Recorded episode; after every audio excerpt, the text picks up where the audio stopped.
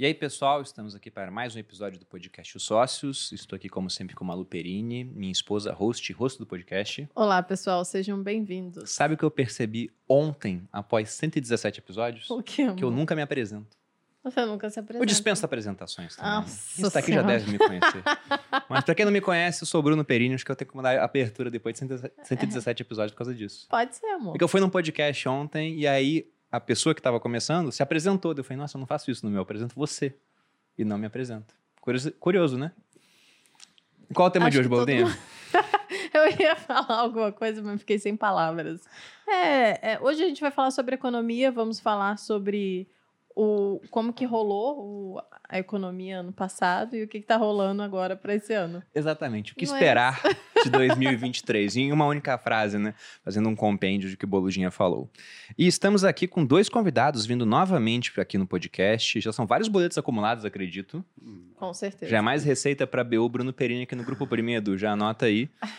Estamos recebendo novamente Felipe Arraes, analista CNPI, engenheiro mecatrônico e de gestão, bacharel em ciência e tecnologia pela UFE-ABC, analista-chefe e especialista em fundos de investimento globais da casa de análise Speech. Arraes, seja bem-vindo novamente ao Podcast Sócios. Bom, prazer estar aqui de novo e pelas minhas contas falta um, né? Pra mandar o boleto pra minha casa, né? Ah, a terceira vez, É a né? terceira, a terceira. Ah, mas a gente já, essa questão tributária já foi revista no Ah, passado.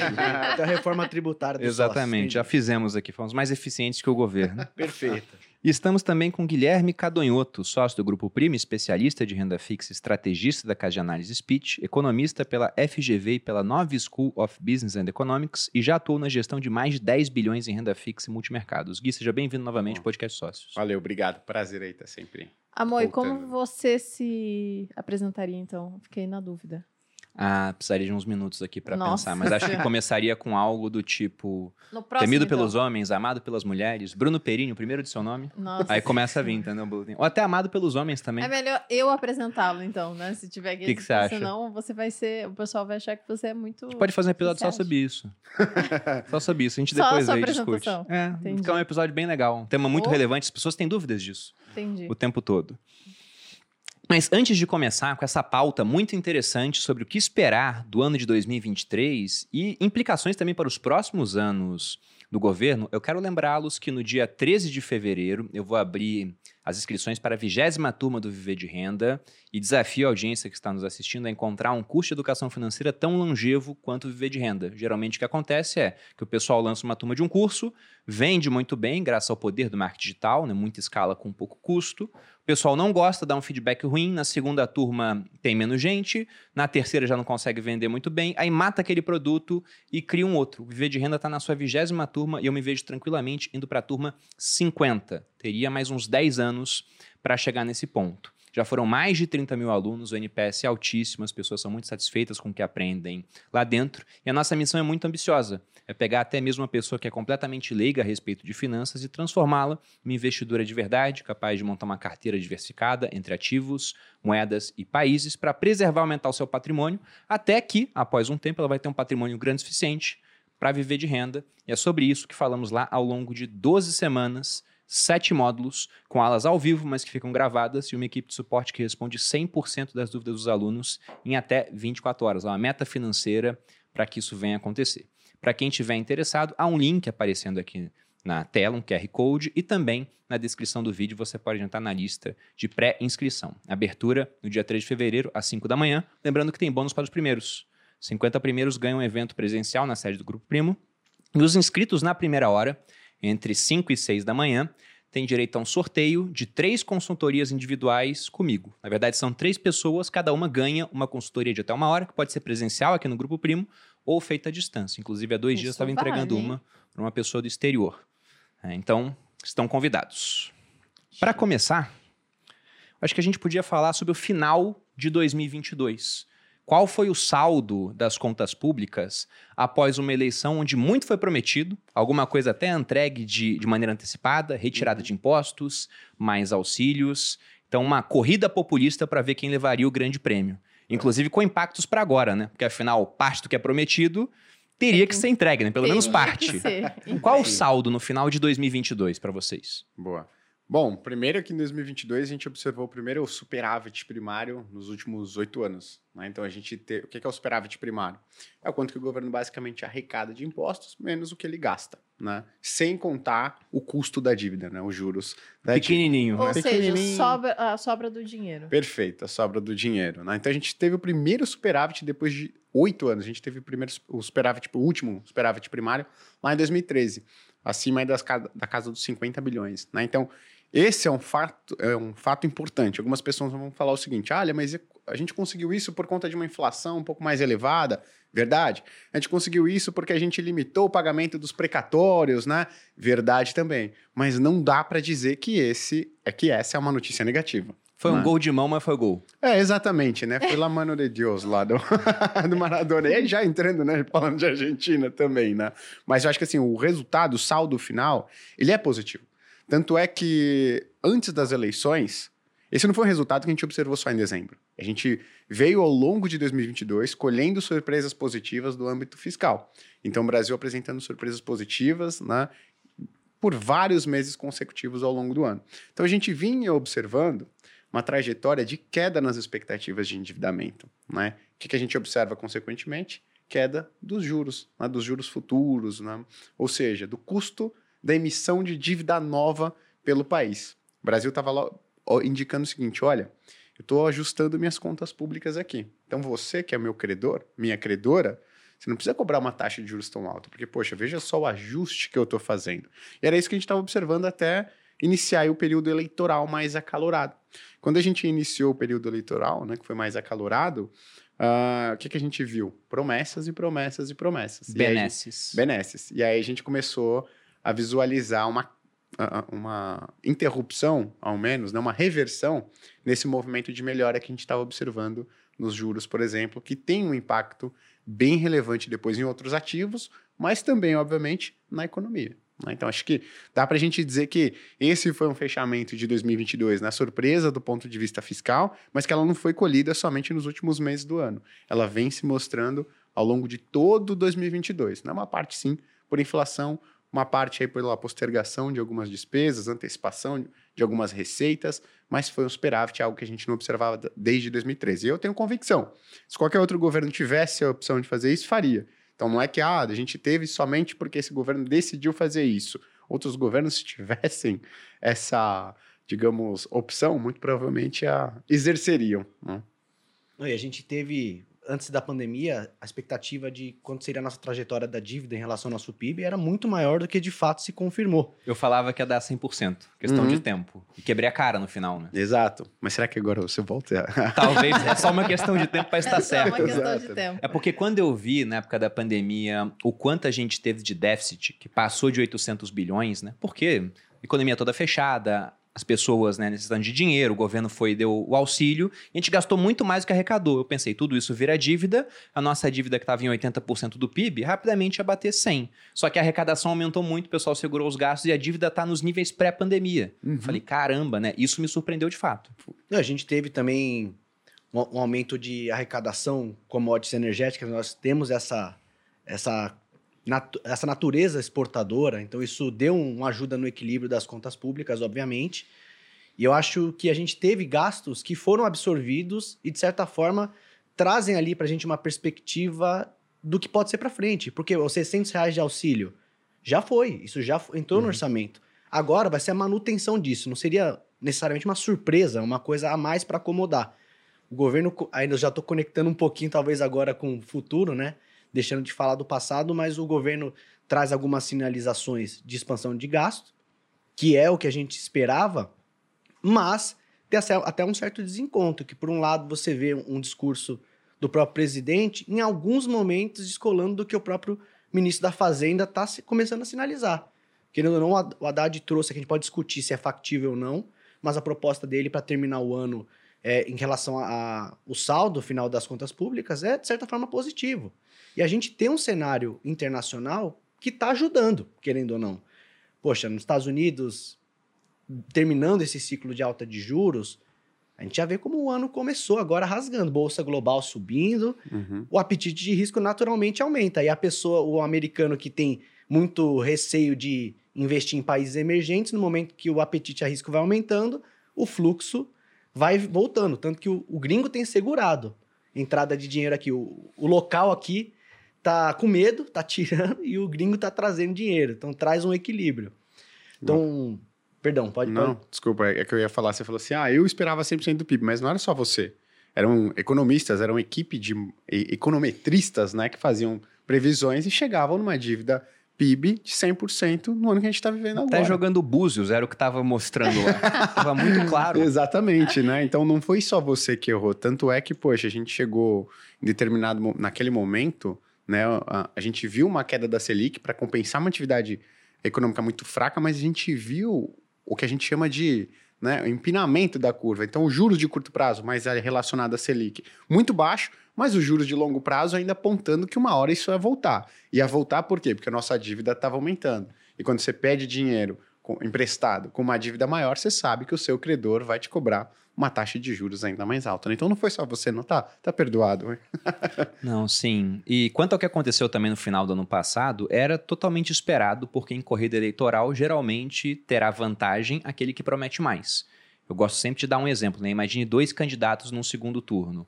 Um fala: eu te darei mais saúde, te darei mais educação pública, mais segurança, mais previdência, um salário mínimo mais alto. E aí pergunta, como é que você vai pagar por tudo isso? Genericamente ele fala, tributarei os mais ricos. Uhum. Se, nossa, só isso vai ter dinheiro para tudo, né? É. Esse cara vai ter muito voto. Aí tem outro cara que fala: não, na verdade, eu vou segurar os gastos públicos para evitar a emissão de mais dívida e também não vou aumentar impostos. Talvez até venha a diminuir. Mas olha, vai ter mais segurança pública? Não, vai ter que já tem. Vamos tentar ser mais eficiente. Mais saúde pública? É basicamente o que já tem. Então é manter o que já tem, talvez reduzir um pouco o imposto. Como todo mundo adora a opção de receber algo gratuito quando vai ser o gratuito pago com o dinheiro dos outros, o primeiro candidato tem vantagem e geralmente leva a eleição. O pessoal fala: nossa, mas quem era esse candidato, o primeiro e o segundo na eleição que a gente teve? Não tinha no segundo turno esse candidato, porque ele nem vai para segundo turno. É um Felipe Dávila, por exemplo, né, é, que exato. vai ganhar 1% dos votos no final das contas. Então, esse cara nem chega no segundo turno. No segundo turno é uma corrida entre quem promete mais, que geralmente é um cara que já tem os votos da esquerda, outro que já tem os votos da direita e eles estão disputando o voto do pessoal indeciso que nem sabe o que é ideologia política, só quer saber, tá, o que, que vai ser melhor para mim? E aí vem esses pacotes de benesses. E até pensando agora já na entrada do ano, essa questão de que a gente teve esse espaço a mais para se gastar de praticamente dois pontos percentuais do PIB. Qual vocês acham que vai ser o impacto disso? E você citou a Raiz, que o Haddad está sinalizando, não, a gente vai tentar encerrar esse ano, apesar desse gasto a mais, né? Até com superávit, que eu já vi ele falando. Uhum. O que, vocês acham? É possível realmente? Não, possível é, né? Mas é improvável. Uhum. A gente tem que separar o que é possível. O que é possível, qualquer coisa é possível, né? Se errar com superávit nominal é possível, tá, tá, talvez extremamente improvável, né? Mas possível é. Mas a gente, a gente tem que entender, poxa, a gente vai tentar terminar com superávit primário. Legal, por que, que você aprovou a PEC do orçamento para abrir um espaço de gasto de quase 200 bi né, de reais esse ano? Por que, que você não primeiro sinalizou aí um pacote de arrecadação um pouco maior, e aí depois, dado as suas contas, você falou, opa, acho que eu preciso então de uma PEC né, que libera gastos no orçamento aqui para 2023 um pouco menor. Então, acho que a, a ordem das coisas ela está invertida, então não passa muita credibilidade para o que vem se falando, né? E de, igual a Raiz comentou aqui, você não pode ter, por exemplo, o presidente falando uma coisa, né? Uh, o ministro da Fazenda falando uma coisa e sendo desmentido, pô, daqui uma hora em um discurso pelo próprio presidente. Você não passa a credibilidade. E a gente precisa lembrar, né, que eu sempre falo de juros porque os juros, no final das contas, ele impacta muito a economia, ele impacta, impacta muito a atividade, impacta muito a renda disponível das famílias. Né? Então, tudo que impacta os juros faz com que os juros uh, futuros subam ele tende a gerar, poxa, uma renda disponível menor para a família, uma expectativa de atividade menor para o país. Então, quando você passa esse tipo de sinalização dúbia, você, pô, prejudica os juros futuros, você prejudica sinalização de confiança. Então, você tem lá o ministro da Fazenda falando que vai se esforçar ao máximo para fazer um superávit primário, tem uma série de propostas lá, né?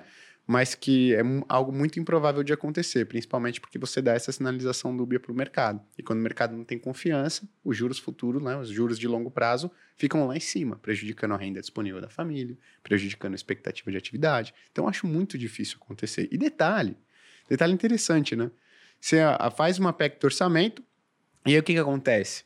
Poxa, qual que é? Vai ter, a gente vai, vai ter uma regra fiscal? Vai ter uma regra fiscal? Ah, vai, vai. A gente ainda vai ver. A gente vai ver, tá? Confia no pai. Ó, esse teto de gastos é horroroso. É horroroso. A gente não, pode discutir se é bom ou se não é, se ele era factível, porque em diversos anos ele caiu, né? Era uma PEC ali de ser aprovada. A gente achou que era algo extremamente difícil. Ah, agora a gente tem uma regra de, de, de gastos, né? Parruda. Vai ser super difícil. Pô, você junta ali, cara, deputado, senador, vai, vai, aprova aí uma PEC e pronto, abriu espaço para gasto. É, mas era uma, uma regra, né? Você tinha uma sinalização. Hoje você não tem sinalização alguma, você não tem uma regra. Por mais que fosse uma regra né, muito mais flexível do que o teto de gastos, o que provavelmente vai ser, ter tê-la é muito melhor do que não ter. Né? Então você fica com esse cenário dúbio aí que eu acho muito difícil de, ser, né, de acontecer, que a gente tem um ajuste das contas públicas, principalmente é, agora em 2023. Está se falando muito nessa meta, e aí é uma conta, né? Arrecadação e, e gasto, né? Só que a variável do gasto acho que não está sendo bem trabalhada. É como que você vai cortar gasto num, num, governo que tem uma agenda naturalmente mais expansionista. Uhum. E no país como o Brasil, onde você tem impulso de demanda se refletindo com muita facilidade em inflação, esse tipo de discurso é perigoso. Uhum. Pô, a gente está com aumento de endividamento das famílias, a renda disponível das pessoas está sendo corroída, tá mais difícil comprar mercado, pagar escola para o filho. E, naturalmente, o aumento de inflação reflete na popularidade do presidente. O Lula sabe disso, obviamente. Agora, esse é o desafio. Como que o cara está prometendo, trazendo essas sinalizações que tem um grande potencial inflacionário e não vai perder popularidade no meio do caminho, né? Eu, é, é muito nebuloso. Eu acho que a gente tem, talvez, ali um tempo que a gente ganha por conta de arrecadação esse ano pode ser ok, como eu, a expectativa o Gui trouxe, improvável que aconteça o que o Haddad falou, mas talvez aconteça, acabe o ano menos pior do que se pensava. Isso dá um tempo ali que a gente, inclusive nas conversas que eu estou tendo com gestores do mercado, é meio que uma pauta comum. A gente tem aqui um tempo que a gente ganha para ver as coisas acontecerem e o cenário global ajudando simultaneamente, especificamente mais nesse ano de 2023, talvez um pouco de 24. Agora, mais para frente, se a quiser discutir 24, metade de 24 em diante, 25, eu já tenho muito receio do que pode acontecer com a nossa trajetória das contas públicas, se a gente não vai trabalhar direito o corte de gastos, como vai ser o nosso endividamento, é o, é o momento onde o mandato independente do Banco Central, do que a gente tem agora, do, vai, vai mudar a pessoa, né? Uhum. Talvez aí... mude até antes, vai saber. Não digo a pessoa, o Roberto Campos Neto fica lá até o final de 2024. Uhum. Mas a questão de independência, porque como o Gui citou, PEC era um negócio que, poxa, uma proposta de emenda à Constituição, uhum. difícil de ser aprovada. E não tá tão difícil é, assim. Exato. Outro dia eu vi o Alexandre Schwartzman falando que a PEC agora é quase uma alteração em regra de condomínio. O negócio tá super simples de ser feito. Você reúne o pessoal de noite uhum. e vai lá e aprova alguma coisa.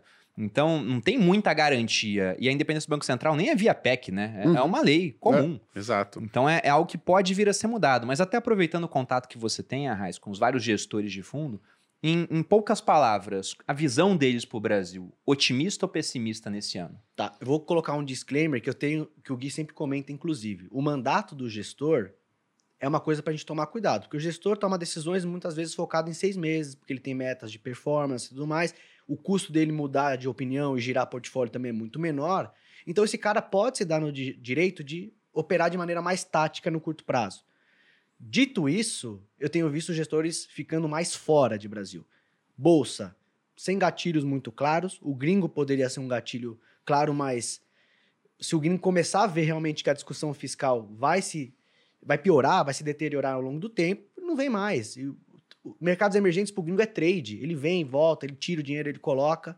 Então, para a bolsa, sem muitos gatilhos, por mais que esteja barato, acho que é unânime, todo mundo uhum. fala, tá barato, mas pode ficar mais. É, se é unânime, porque tá todo mundo comprando ela começa a ficar mediana ou cara, né? É. Perfeito. Então, vejo isso sobre bolsa, eu vejo sobre a renda fixa o reconhecimento de que temos taxas muito atrativas e que há vantagem, mas na hora de escolher o risco para tomar, como o gestor tem esse viés mais curto prazista, médio prazista, ele está arriscando coisas mais lá fora. Hum. Então, a renda fixa norte-americana, por exemplo, renda fixa de países mais desenvolvidos, tem sido mais queridinha dos gestores do que o nosso nossa renda fixa que está é, vantajosa né, pelos níveis de taxas praticadas. Então, eu tenho fundos multimercados, por exemplo, que o gestor está com 80% do risco fora do Brasil. E ele consegue fazer isso. Falou, ó, tem coisa boa aqui no Brasil, mas dado a nebulosidade do cenário, que eu não sei o que vai acontecer, eu tô vendo coisas mais claras lá fora, tendências mais onde eu posso ganhar dinheiro mais fácil. Depois eu venho pro Brasil, se for o caso. Então eu tenho notado isso como uma certa tendência, assim, mesmo os fundos multimercado que investem tradicionalmente muito em juros Brasil, os caras estão muito lá fora. Olha que interessante, porque até hoje, se eu for abrir a, o meu Instagram agora, naquela caixa de perguntas, eu acho que as recentes que mais estão chegando são a respeito do dólar. Sim. Que chegou a estar, antes da gente entrar aqui no podcast, abaixo de 5 reais. Sim. E aí, quando isso aconteceu, rapidamente um monte de gente comprou dólar, ele Já subiu. não né? dá. Mas chegou a ser uma queda no dia de 2% do dólar, tendo em vista até, a gente vai falar sobre isso aqui, a, a questão de juros. Ontem foi a, a super quarta, teve decisão quanto a juros aqui no Brasil, Selic inalterada em 13,75 e uma leve subida nos Estados Unidos. Mas o mais importante não é nem o que aconteceu, mas sim o que virá em seguida, as indicações quanto aos próximos movimentos. E aí é interessante que você vê que os gestores estão querendo ficar meio fora de Brasil, mas se o dólar está caindo em relação ao real, isso mostra uma movimentação de capital vindo para cá. Uhum. Alguma coisa nesse sentido. E eu fico pensando também, eu tenho uma, uma expectativa otimista para esse ano. Ah, eu já não sei como é que vai ser para os outros, né? E também é uma expectativa, é um Sim. feeling, né? É, fontes, né? Vozes na minha cabeça, assim, o que eu tô, que eu tô vendo de mercado, relação a preço. Porque o pessoal tá muito pessimista. Tem muita gente que eu Sim. acompanho que tá muito pessimista. As pessoas me mandam também, né? Eu tenho um indicador de sentimento muito bom, o contato com o público. Uhum. E o contato com o público nas perguntas, geralmente é como é que eu faço para botar dinheiro lá fora? Sim. Você acha que a chance de um novo confisco, Uhum. o nível de pessimismo está muito alto. E se todo mundo acha que o governo vai ser horrível nesse ano, se ele for apenas ruim, não precisa nem ser bom, se ele for ruim, como a bolsa está muito barata, ela vai ter que subir no final das contas, para ajustar no- eh, essa questão de expectativa e de mais dinheiro entrando. Mas e vocês? Qual a expectativa de vocês, tendo em vista o que a gente tem de informação até agora? E a gente tem muito pouca informação ainda. Uhum, perfeito. Cara, eu acho que é o seguinte, né? É, eu não acho que a gente vai ter um governo tão ruim, né? Primeiro, eu não acho que tem. Só um adendo. Na Austrália, Gui Cadonto já é petista agora. Mas pode continuar. Exato. Né? Não é que eu acho E que eu vou ter também, né, tão caso. ruim quanto as expectativas, né? Então não acho que a gente vai ter um governo tão ruim quanto as expectativas, principalmente as expectativas populares, né? Porque tem uma, tem uma, uma grande diferença entre as expectativas populares e as expectativas do mercado. O mercado, de fato, ele tende a ser mais racional, né? Então o mercado ele tende a fazer conta, ele tende a verificar qual é a expectativa, poxa, de superávit primário, depois de custo com juros, né? Fazer a continha de quanto que deve ir a dívida pública nos próximos anos, Tá? Então, olhando esses fatores, essa expectativa do mercado, eu não acho que a gente vai ter um cenário muito ruim. Existe a possibilidade de a gente ter uma degringolada total do, no âmbito fiscal? Existe. De novo, para mim é bem menos provável, tá? Mas ah, se ela acontecer, eu também acho que existem ativos aqui mesmo no Brasil que tendem a continuar tendo uma performance ok. Não muito negativa, simplesmente pelo fato de que estão muito baratos, né? Ou, por exemplo, no caso da renda fixa, estão com níveis de taxa muito altos. Agora, falando em termos de atividade, acho que a atividade tende a ir muito bem? Não acho que a atividade tende a ir muito bem. Por quê? Porque você tem uma Selic elevada, o que já começou a se a- a mostrar em termos de atividade. A gente está olhando, né? Sempre que a gente olha PIB, pô, criação de empregos, a gente está olhando para o passado. Então, se a gente olha 2022, a gente pode ter uma visão errada de como é está indo a atividade. Vai falar o seguinte, olha, pô, teve criação de empregos relevante, teve queda da taxa de desemprego, mas vamos olhar a PNAD, né? A PNAD mostra ali a criação de vagas. Se a gente olha a média móvel dos últimos três meses, ela está em um patamar muito negativo, destruição de um milhão de vagas de trabalho. Outra coisa, poxa, a expectativa da Selic, ontem teve reunião do Banco Central. O Banco Central, ele se mostrou muito preocupado né, com as nossas expectativas fiscais, já veio mostrando isso ao longo das últimas reuniões, mas acho que ontem ele ressaltou. Ele falou o seguinte: olha, ah, meio que deu a entender, a gente aqui é independente, a gente vai olhar a expectativa de inflação e a gente vai né, ah, atuar para que as expectativas de inflação se mantenham dentro da meta. né? Então, acho que ele foi muito enfático nesse sentido. O que, que, pre... que, que eu vejo, então, com isso? Não dá para esperar uma queda de taxa Selic com as expectativas de inflação subindo. Se não dá para esperar uma queda de taxa Selic, você não deve observar uma atividade econômica, pô, tendo um desempenho muito legal com a Selic em 14% ao ano. De novo, na Selic em 3,75%, 3,75%, tá? Se alguém vai falar, o cara não sabe nem qual que é a taxa Selic. 3,75% ao ano, ela quase dobra o seu patrimônio em 5 anos. Vamos pensar, né? Que, pô, eu, Gui, vou abrir um outro negócio, né? Quero abrir um negócio na economia real. Será que eu abro um negócio na economia real, pego aqui 100 mil reais, abro um negócio, corro risco, contrato gente e tal, tenho todo esse problema de tiver a, mal, a Malu até. né? Tem todo esse. Isso aconteceu, isso aconteceu. Eu sempre fico triste. Né? Então, pô, coloco meu dinheiro aqui para que em cinco anos eu tenho que ter uma rentabilidade, eu tenho que ter 100 mil de lucro. No mercado você consegue fazer isso sem risco. Você vai correr todos os riscos de um negócio. Né? Então, isso tende a desestimular muito a atividade. Para o empreendedor aí que acha que é tranquilo. E outra coisa, né? Falando de juros. É isso. Você tem a, as famílias em níveis históricos muito endividadas. 30% do orçamento das famílias, na média, está comprometido com o pagamento de dívida, juros mais principal, o que é um nível historicamente muito elevado. Então, você não tem renda disponível, você tem expectativa da Selic continuar alta por muito tempo. Como é que você espera um nível de atividade muito bom? Você não espera. Tanto é que você olha aí nos indicadores de atividade, criação de empregos ruim. Você olha, por exemplo, o indicador diário de atividade do Itaú também indo para patamares negativos. Então, você, a expectativa é negativa, não é, não é positiva para a atividade. Né?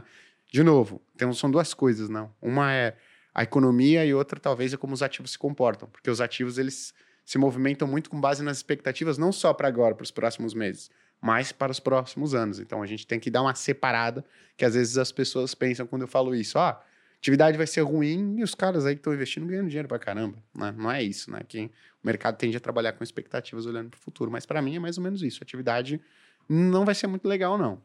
É, até a gente passar a palavra aqui a Raiz, dar o exemplo da Malu, porque quando a Malu abriu a, a MAP, a marca de roupa, a marca teve um resultado muito bom nos primeiros meses. É, praticamente, sabe, o investimento estava lá e, e, com certo retorno, mas era um retorno pequeno, né? Porque afinal estava simplesmente começando o negócio. Só que a Selic já estava em patamares altos. E não altos como agora. Estava uhum. acho que na uhum. casa de uns 10%.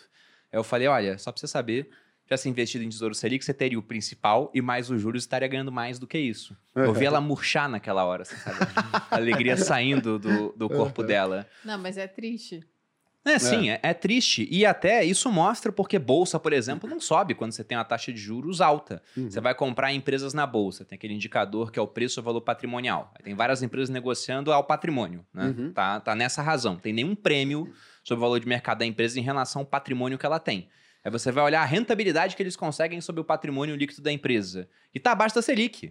A empresa consegue rentabilizar o patrimônio em 10% ao ano. A Selic rentabiliza em 13,75%, né? Bruto, sem contar ainda a parte de impostos. Então você vê, cara, vale mais a pena para esse pessoal da empresa vender a empresa, pegar esse dinheiro e investir em Tesouro Selic. Exatamente. É isso, no final das contas. Essa taxa muito alta, ela dá uma freada muito forte na economia. E isso começa a aparecer de uma maneira atrasada, né? Não é assim, subiu a taxa, isso acontece na mesma hora. Por isso que ano passado a gente viu uma taxa alta, mas geração de empregos. Uhum. Só que depois de seis, nove meses, aquilo começa a se espalhar. As pessoas tomam menos crédito, elas consomem menos, empresas têm lucros menores, contratam menos, demitem mais. Essas pessoas agora não têm renda, passam a consumir menos também, a economia toda cai. Não, só para explicar, né? Então, por que, Malu, você está sendo burra de empreender? Porque tem muito mais do que isso, né? A gente está, no caso, diversificando, está construindo uma marca onde vai prazo, né, além do, é, vai além do lucro imediato. Então, eu nem tiro o lucro da, da empresa. Então, tem várias coisas envolvidas. Para as pessoas que só é, empreendem, só empreendem, empreendem para ter o lucro imediato, de fato, teoricamente não faz sentido, porque você tem o risco, né? O meu tá dando certo. Imagina se não tivesse. Sim. Se tivesse dando prejuízo, aí, aí eu ainda está no prejuízo, no caso. Até porque se você espera um e momento chance... bom para abrir, aí um monte de gente vai abrir nesse momento. É Sim. muito mais competição, enquanto no momento bom você já tem um nome consolidado, porque uhum. tem muito uhum. menos competição agora. Sim. Não, mas uh, o, o, caso de eu abrir um negócio, né, nesses momentos, as pessoas já. É, é desafiador. Mas é. é o seguinte: é como se você estivesse comprando uma ação agora que paga dividendo. Você vai falar o seguinte: nossa, o dividendo é, sei lá, de 7% ao ano, que porcaria. Né? E aí você continua reinvestindo. Você pega aquele dividendo e continua reinvestindo. Quando você vai ver o seu dividendo né, sobre o seu custo lá atrás, depois de 5, 10, 15, 20 anos, você vai ver e falar o seguinte: nossa, de dividendo hoje eu estou ganhando 10 vezes por, por, ano que eu investi lá atrás. É. Né? Então também tem que levar isso em consideração. Nós e o Barça. É, a gente é. tá. é que eu pego o exemplo do, do dividendo, que é o mais simples, Mas, mas esse né? exemplo é muito bom. Eu tenho conta numa plataforma que foi um aluno meu do Viver de Renda Turma 10, o Rodrigo Poveron, que criou, que é a MyProfit. E eu tenho, por exemplo, no, no quadro do YouTube onde eu tenho Viver de FIIs, eu compro fundos imobiliários, o indicador que eu mais gosto de olhar da minha carteira de FIIs é o Yield on Cost, que é Uhum. justamente isso. O quanto eu estou ganhando de dividendos comparado não ao preço do fundo agora, mas a quanto eu paguei. Então, se eu compro, por exemplo, um fundo imobiliário ou uma ação que paga 10% ao ano de dividendos, que é um baita de um dividendo, mas para quem está entrando em bolsa agora, olha 10% lá e olha 13 a Selic e fala, poxa, ela tem risco para ganhar 10, daqui eu não tenho quase nenhum risco para ganhar 13. Vai para emprestar dinheiro para o governo. Mas se você paga 10 reais nessa ação que paga 10% de dividendo, um real ao ano, daqui a pouco a ação sobe para 20 e continua pagando 10%, são 2 reais, você pagou 10. Uhum. Então, teu yield on cost vai para 20% ao ano. É muito bom, fica muito forte para você. É é a coisa que eu mais gosto de olhar numa carteira voltada para dividendos. Inclusive, para quem quiser conhecer o MyProfit, tem cupom. Tá? Perine 10 precisa assinar a plataforma. E a, a melhor parte dela é que você consegue consolidar a carteira e auxilia muito na declaração de IR, vou fazer vídeo sobre isso, mas também quanto ao IR no exterior, que é uma parte um pouco mais complicada. A gente vai falar de exterior aqui, até porque quando a gente fala de é, governo em 2023, Brasil, tem as expectativas e a influência do exterior. Mas, Arraiz, voltando para essa questão do- da sua sensação quanto a esse ano, você está otimista ou pessimista, cara? Olha, eu, eu tô otimista porque eu, eu vejo que a carteira que a gente propõe para o nosso cliente é uma carteira diversificada. Então, eu não, eu não preciso necessariamente de uma aposta direcional que dê certo. Então, se eu entendo que a carteira do cliente que a gente está montando está capturando um patamar excelente de taxas na parte ali de indexados, se eu entendo que está num momento muito interessante para renda fixa global e tem renda fixa global na nossa carteira recomendada, eu acho, pô, pode ser que as ações sofram, mas a gente tem ali pesos e contrapesos na carteira recomendada que podem ajudar o nosso investidor a atravessar um ano difícil como esse. Então, eu, gosto de pensar que a carteira, uma, uma boa carteira, ela não foi feita para escapar das crises, mas ser capaz de atravessar elas. Porque assim, se a gente ficar nessa de tentar acertar o cenário, a gente vai errar mais do que acertar, eu tendo a acreditar nisso. Então, eu tô otimista porque eu vejo prêmios de risco interessante em várias partes da carteira. A gente pode discutir se está melhor aqui, se tem driver de curto prazo, mas entrando em níveis de taxa agora na renda fixa brasileira, nível de taxa agora na renda fixa global, bolsa pode não ter driver, mas a gente, pô, conversa com o gestor, em média, a TIR, né, taxa interna de retorno dos negócios que os gestores estão comprando, estão apontando coisas de 30% de crescimento ao ano. Então, assim, o pessoal fica ali meio que, ó, eu não sei se vai cair mais, mas eu sei que a taxa interna de retorno na minha carteira aqui está em 30% ao ano, que é um retorno interessante para o futuro. Hum. Então, eu acabo ficando animado, apesar das incertezas, tá? Eu acho que as coisas podem degringolar, mas se degrin- degringolar, acho que vai ser a- mais a partir do ano que vem para frente.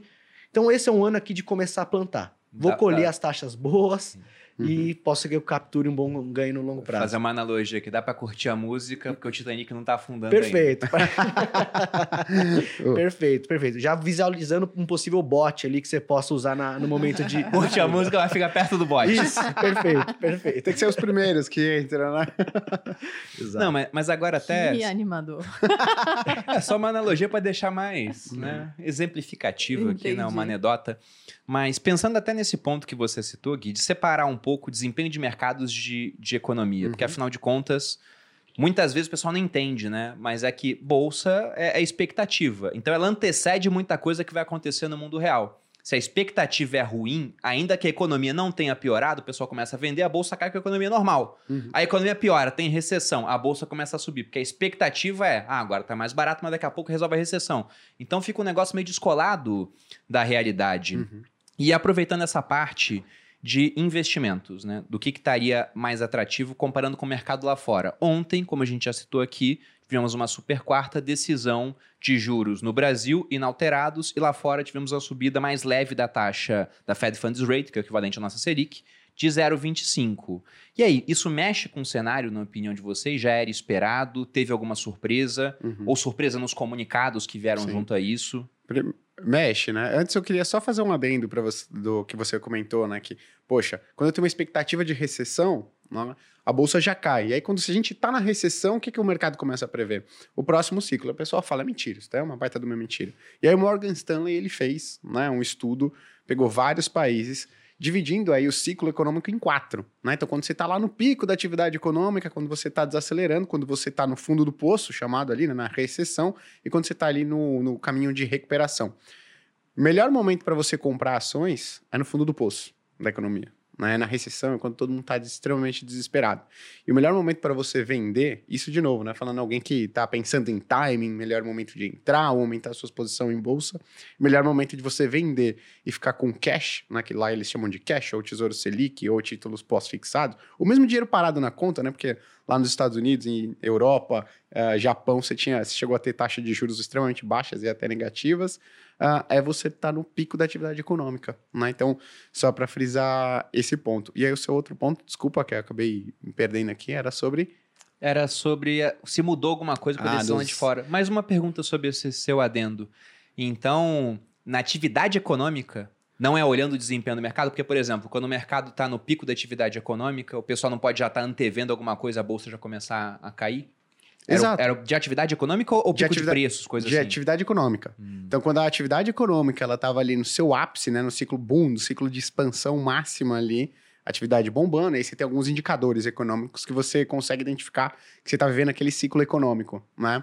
É, é o momento que você, poxa, precisa ir para o Tesouro Selic, né?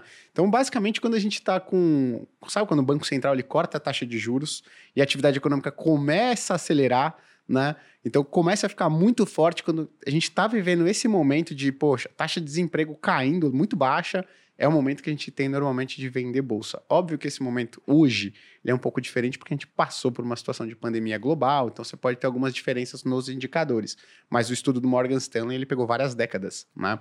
Em vários mercados internacionais ele chegou nessa conclusão. Em que momento você acha que a gente está hoje pensando em Brasil?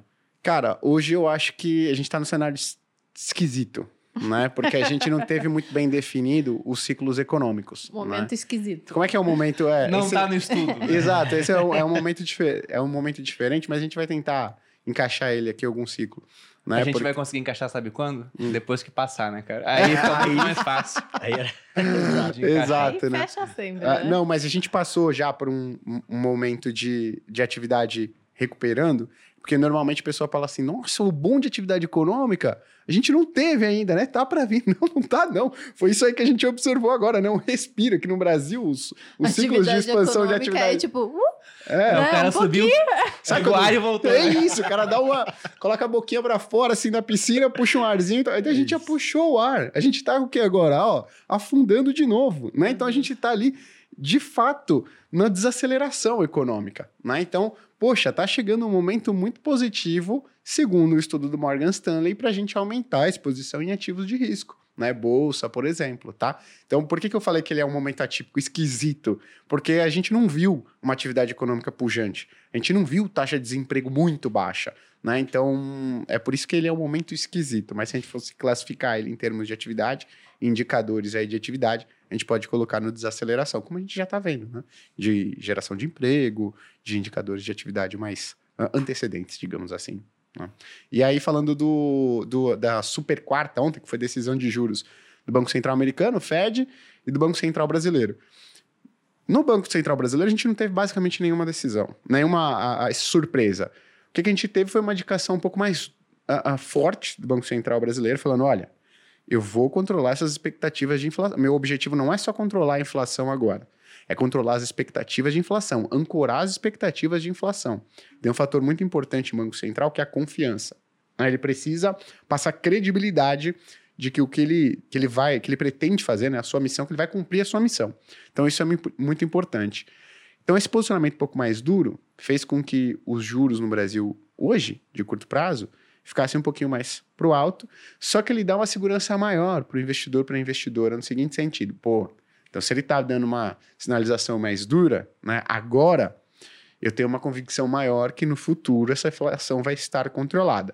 Né? E aí a gente está observando hoje o movimento de que os juros futuros estão caindo levemente. Por que, que não estão caindo mais, Gui? que é como isso que você comentou. A independência do Banco Central pode cair. Né? E outra, se não cair, a gente vai ter mudança do presidente do Banco Central em 2024. É. Então, não dá para cair muito, porque esse quadro de diretores e presidente do Banco Central não vai se manter por período indefinido. Até 2035. Exato. Se, se, se fosse esse o caso, tenho convicção que as taxas de juros de longo prazo elas iam cair de maneira bem mais significativa do que estão caindo hoje, dado esses últimos posicionamentos do nosso Banco Central. Mas a gente não teve grandes surpresas aqui. A gente teve uma surpresa maior lá nos Fora. Estados Unidos. Né? É, só falando rapidinho para que eu deixo a Raiz entrar mais, mas a expectativa era de, alta, de desaceleração mesmo do, do juros de 0,25, de, né, de uma alta de 0,50, reduzindo para uma alta de 0,25, mas o que surpreendeu mais foi o discurso do Jeremy Powell, né, que é o presidente do Banco Central americano. Ele foi um discurso mais ameno, no, no sentido de, poxa, o que, que ele está vendo de inflação, de atividade, né? E aí, pô, você teve um desempenho bem positivo dos ativos de risco lá nos Estados Unidos, o Reis pode falar um pouco mais, né? Não, é legal. Justamente a surpresa veio mais no discurso. A gente pode até ver, o mercado abriu S&P caindo, todos Depois os setores, reunião, né? Só o setor de tecnologia que sobrevivia ali, respirando por aparelhos, estava subindo um pouquinho, mas ao longo do discurso começou a reverter. Porque ele teve uma oportunidade ali no discurso dele de de repente ser mais duro, e ele não pegou essa oportunidade. Teve uma hora um questionamento falando, falando sobre o rally de bolsa que a gente está vendo lá fora nesse início de ano é, e os juros ficando um pouco mais comportado. Nesse momento, ele poderia falar, como já falou antes, algo do tipo: ó, os investidores estão ficando muito excitados demais com essa história, calma lá que eu preciso combater a inflação. E ele não fez isso, ele fez algo do tipo: precisamos reconhecer que um progresso grande já foi feito no combate à inflação. Então, isso trouxe uma tranquilidade mais para o mercado de começar, pelo menos, sonhar com o ciclo de juros terminando. Inclusive, sobre a expectativa de taxa terminal, o Fed vinha falando muito sobre algo como 5,1 de taxa terminal, e ele deixou aberto o caminho de revisar isso eventualmente. Uhum. Olha, a gente falou de taxa terminal em 5,1 e eventualmente eu posso, de acordo com os dados, dar uma segurada. Então, mostrou ali o, o Fed realmente reconhecendo que a inflação pode ter ficado ali, deixado seu pico para trás, abrindo espaço, embora não seja. A gente não sabe se vão ser mais duas, três altas. A gente já des desacelerou, então estava subindo 0,75.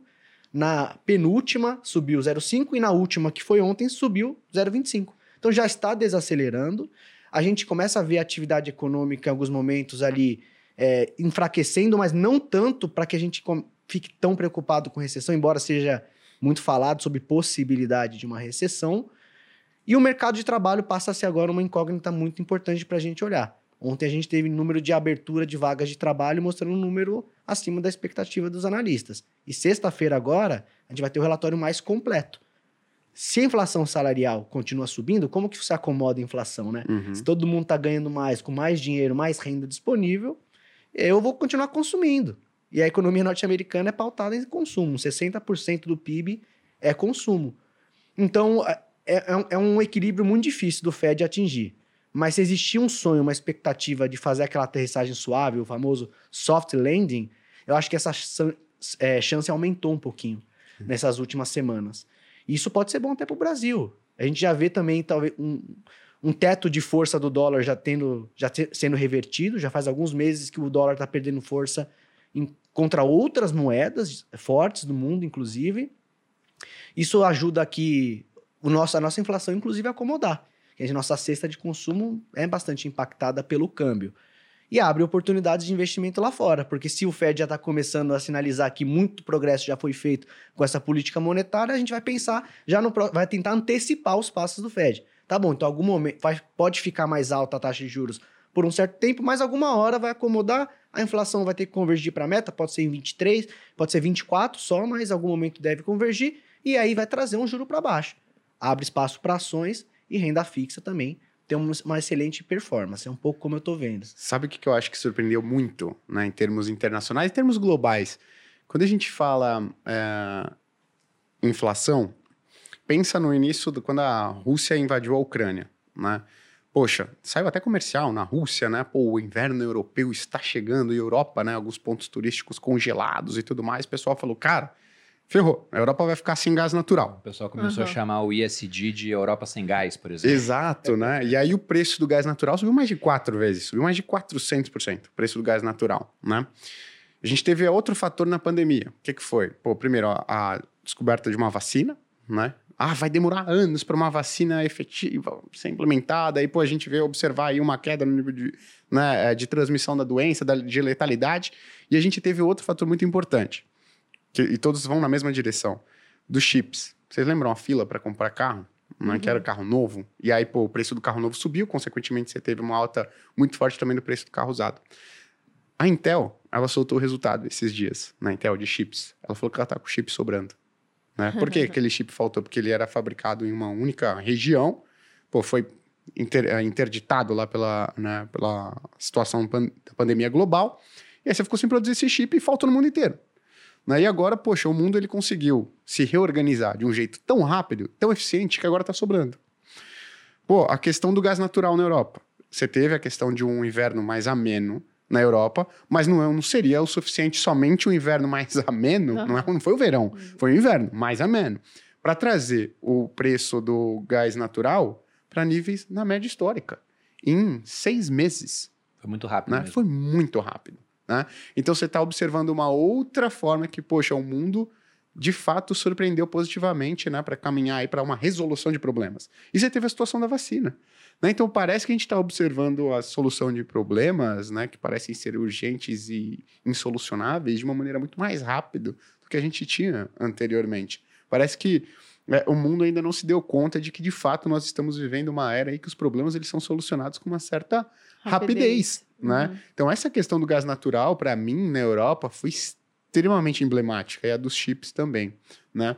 Porque, cara, você vai ter um impacto desinflacionário ainda, porque o gás natural hoje está caindo 6% ainda na Europa. Você vai colher isso, esse impacto desinflacionário. Então, acho que essa é uma surpresa positiva que a gente pode esperar também aí para os próximos meses, falando de cenário econômico global. Ah, é ruim? É bom para o Brasil? Ah, isso aí nem, nem impacta a gente aqui. Pô, você não tem juros maiores nos Estados Unidos? Ótimo né? Maior economia do mundo, referência de juros no mundo, tendo um alívio, né? Ah, é a segunda maior, Europa, também tendo um alívio nos seus juros futuros, causa um alívio aqui. Causa um alívio, poxa, na renda disponível das famílias. Causa um alívio, pô, também em termos de atividade econômica, né? Então é muito positivo. Não, causa uh, toda uma cadeia de causa e efeito, porque eu vi um comentário aqui de um cara falando assim: é, o dólar está caindo agora, onde você vai enfiar a sua cara, seu picareta? Não sei se era para mim isso, né? Nossa, Mas... agressividade. Acho que sim. Agressivo, né? Agressivo. E... Eu vou enfiar comprando mais dólar, sei lá. É, vou comprar muito dólar. ah, por que, que você tá vendido, meu amigo? Que você é. comentou aí, o que você tá vendendo? Não, mas, mas sabe o que, o que me chama a atenção? É que ele não tem a mínima ideia do que faz o dólar cair ou subir no final das Sim. contas. Porque ele está pensando, ah, isso é política do governo. Nem começou direito o governo ainda, nem tem muito que vai ser a política do governo, a não ser, olha, temos um espaço de dois pontos percentuais do PIB para gastar mais agora. Uhum. Só que o que você tem é juros lá fora com expectativa é menor e os juros aqui parrudos. Uhum. 13,75 e o Roberto Campos Neto falando, não, se precisar eu subo mais o juro uhum. para conter a inflação. Porque com o dólar caindo, fica mais fácil de conter nossa inflação. Mas se pega expectativa inflacionária, desde dezembro, para um horizonte de 2023, 2024, 2025, estava tudo subindo. Sim. Então todo mundo revisando é, a expectativa de inflação para cima. E ele fala: o juro vai ficar alto. Se lá fora os juros não vão subir mais, o Brasil fica mais atrativo para atrair capital internacional. E aí o dólar fica mais controlado, e aí o seu pão, que é feito de trigo, se o dólar está mais barato, o trigo está mais barato, ele não vai subir de preço. Então isso ajuda muito, realmente. O cenário externo, ele está ficando benigno para o Brasil. Sim. É, ele ajuda. E até um outro ponto, né? Essa questão de pandemia, de quebra de cadeias produtivas que o Gui falou aqui, que provocou o aumento de preço em muitas coisas, mostrou um lado oculto que não aparecia na questão da otimização que era, ah, vamos fabricar o iPhone com peças em 40 países, porque fica mais barato fazer dessa forma do que fabricar tudo aqui do lado. Aí, de repente, o pessoal viu que por conta da pandemia, um país fecha e não tem mais iPhone, porque ficou faltando o componente, o parafuso da tela que era daquele hum. país. Então eles estão vendo como é que a gente pode fazer para deixar as cadeias de produção mais regionalizadas, mais próximas. Eu acho que tirando o México, que está do lado dos Estados Unidos e é muito beneficiado por isso, o outro país que ganha com isso é o Brasil, uhum. em termos de atratividade de investimento. É só ver o que, que o governo vai fazer com todo esse cenário positivo se ele vai realmente traduzir isso em ganho de longo prazo ou vamos dar mais um voo de galinha gorda, né? Sim. Ah, tá tudo bom pro Brasil, vamos aumentar gasto, aí a gente voa para depois Sim. bater a cara no chão novamente. Sim. Tem um outro fator também que influenciou positivamente o câmbio, né? Foi a reabertura da China. Cara, foi, foi meio, assim, meio bizarro, né? Como é que aconteceu a reabertura da China. De dia para noite cai uma regra gente, super rígida. Né? A gente faz morning call todo dia, né? Para discutir as principais notícias. E um dia a gente estava falando: olha, pô, a atividade na China foi muito fraca, as restrições severas né, é, é, se mantêm no país. E no outro dia de manhã a gente estava falando o seguinte: olha, agora quem tem Covid lá na China pode trabalhar desde que coloque máscara, tá? Então foi assim: do foi uma nada, reabertura. Do nada. Do nada. Repentina. O que, que aconteceu? Pô, o preço das commodities, né? Que são um dos principais produtos demandados pelo, pela China e que, poxa, né, por sorte a nossa, é o que a gente exporta, produz e exporta, subiram de preço bastante. Quando um- você é exportador de um produto que está ficando mais caro, para você é ótimo, né? Você está tendo um custo igual, só que na hora de você vender, você tem uma receita maior. Só que você não paga os seus funcionários, né, os seus acionistas em dólares, você paga eles em reais. O que, que você faz com esses dólares? Pega, vende no mercado de câmbio, né, transforma isso em real e aí você faz o que você quiser com essa grana. Então, esse também é um fator que impulsionou bastante a nossa moeda, né, moeda de emergentes em geral, nos últimos dias e semanas aí. Não, o que, eu, o que eu ia falar, assim, até para quem comentou do dólar nos comentários, é que é sempre muito difícil e ingrato faz, atribuir uma causa e efeito única, né? Uma única. Ah, de eu, fato. caiu é o governo. Até um, um exemplo ali, quando deu o resultado da eleição, lá para novembro, um pouco tempo depois, é, eu vi um argumento de muitas pessoas mais à esquerda falando: pô, e aí, vocês não falaram que o dólar ia para 8? Olha, tá ali, 5,5. Ficou mais ou menos no mesmo patamar de estabilidade. Trazendo isso como se fosse, um, de certa forma, um mérito do governo de, ó, não é tão ruim como vocês estavam falando. Só que, na verdade, você estava tendo um movimento de enfraquecimento do dólar no mundo, e por conta do nosso é, burburinho político, o nosso real ficou estável. Enquanto moedas de emergentes tiveram espaço para se apreciar frente ao dólar. Uhum. Então eu falei, poxa, você vai atribuir causa e efeito, ou falar do político, ó, quebrou a cara, seu picareta. É muito difícil, muitas variáveis que agem. O Gui trouxe um exemplo aqui. É, a China querer comprar mais commodities pra gente, eh, da gente ajuda o nosso câmbio. Uhum. E não necessariamente eu falar é mérito de X ou de Y, porque a China compraria se fosse Bolsonaro ou se fosse Lula. Uhum. Então, assim, você vai. é Só, é só um cuidado. É muito difícil prever para onde o câmbio vai e tentar atribuir uma relação de causa e efeito a uma única variável. Sim. Tanto é que eu sempre, todos os dias eu mando fechamento né, para os nossos assinantes no Telegram. Eu falo, olha, dado isso, isso, isso que aconteceu, amanhã a minha expectativa, tudo mais constante, é que aconteça isso aqui nos É, juros, tem que ter o né? disclaimer, Tem, tem que ter o disclaimer, porque senão é, o pessoal vai começar a achar, esse cara não acerta uma, né? É, é que tudo mais constante nunca vai acontecer, né? é, exato, mas assim, o impacto causado por essas notícias é esse. Uhum. Mas, né, entre ah, 8 horas da noite E de até hoje outro dia. e 9 horas da manhã do outro dia, podem acontecer várias outras, vão acontecer, na verdade, várias outras coisas que vão ter impactos diferentes, podem ser em outras direções, que vão né, apagar ou potencializar isso aqui que eu tô falando para vocês, né? Então é mais ou menos nesse sentido. Não dá para dar um disclaimer tão grande todo o áudio, né? Que senão vira só o áudio. Então eu dou esse menorzinho. Não, até quando fala de governo, por exemplo, aqui no Brasil, o pessoal fala como se fosse uma coisa só. Né? E não é. Até em 2021 ou 2 que a gente gravou com o Paulo Guedes lá no Primocast, eu não lembro. 21. Mas foi em 21? Uhum. O pessoal falava, pergunta para o Paulo Guedes do que tem que fazer para o dólar baixar. Então o pessoal acha que o ministro da Economia, agora o da Fazenda, é o responsável por política monetária. Aperta um botão. Não, e é, além de pensar que tem que apertar um botão, que o cara é responsável por, por política monetária, sendo Uhum. que isso é atribuição do Banco Central, né? E O Banco. Central é independente. E até uma rusga que tem ficado aí é que o Haddad está dando muita opinião a respeito de política monetária. Uhum. Inclusive, teve esse burburinho de rever metas de inflação que já estão fixadas. E não, por exemplo, ah, eles vão, é, no meio do ano, fixar a meta de inflação em 2026. Uhum. Aí é discutível, realmente, a gente ter uma meta de inflação na casa de 3% que nunca consegue ser cumprida. Sim. Ainda mais com uma situação onde o mundo pode ter uma inflação estruturalmente mais alta por conta de não ter mais essa globalização toda e a cadeia regional tá. A cadeia produtiva tá mais regional, né? Uhum. Você não compra o sapato da China porque gosta do Xi Jinping. É simplesmente que é mais barato. Uhum. Aí você vai e compra. A Europa não comprava gás do Putin por causa do seu belo sorriso. Era porque era mais barato. Do contrário, compraria de outra pessoa. Então, quando você regionaliza, os preços devem ficar um pouco mais altos. E sobre essa questão de metas de inflação, né, o que vocês acham? Vai ter uma revisão de meta para cima? Qual seria o impacto disso nesse ano? Ou para esse ano não acontece? Talvez para outro ano? Ou não vai ter? Só 2026 realmente vão botar mais alto?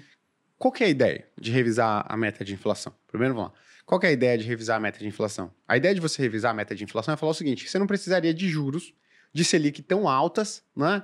Para trazer a inflação dos próximos anos e a expectativa para baixo.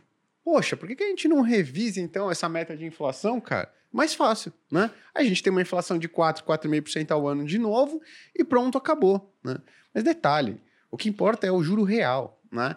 É os juros descontado à inflação. Você quer, pô, mudar a sua meta de inflação? Beleza. O seu juro real neutro, ele vai se manter estável. Quanto você paga de juros descontado à inflação é o que importa. E é o que vai se manter. O mercado fala o seguinte, ah, o juro real do Brasil né, é de 4% ao ano. Ou seja, quanto que o Brasil tem que pagar acima da inflação é de 4, 4,5% ao ano. Ah, agora a meta de inflação é de 4,5%. Tá bom, é só eu mudar aqui, né? Minha expectativa de inflação de 3 para 4,5 e fazer essa conta de quanto tem que ser o juro nominal lá na frente.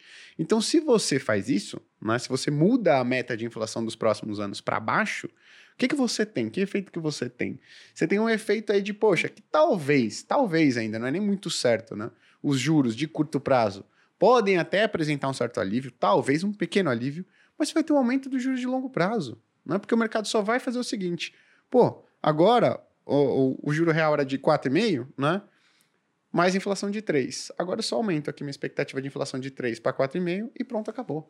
Então eu acho que você não tem impacto. Ah, uh, positivo nisso? Não, né? você vai ter um impacto mero, meramente, digamos assim, contábil, né? mas você não vai mudar a perspectiva de atividade a médio e longo prazo, vai mudar por conta disso? Não, acho que não vai mudar, não. Eu então, concordo. É... E eu, eu tenho um receio que as coisas aconteçam por esse motivo que você falou, como se fosse um atalho para resolver o problema. Ah, eu vou subir a expectativa. Porque uma coisa é você discutir, como você falou. Globalização foi ali uma exportadora de deflação no mundo. Você torna as cadeias é, globais mais eficientes, fica mais barato nesse movimento de regionalizar, de, é, trazer para dentro a cadeia produtiva, você pode ter ondas que encareçam os preços e permitam ali que a inflação seja um pouco mais alta no futuro. Aí você quer revisar por conta de uma questão estrutural, tudo bem. É um aspecto que estou discutindo, macroeconomia, pode ser que a gente tenha uma inflação e eu, eu preciso revisar. Agora, você revisar por conta, como o Gui falou, ah, eu só vou, tá difícil aqui convergir, então eu, eu tolero aqui, um, fico um pouco mais leniente com a inflação e tolero uma inflação maior. Aí eu começo a ficar preocupado também. Uhum. Então, não acho que é positivo. Eu acho que muda, é, é, não muda o juro real, que é o que importa, né?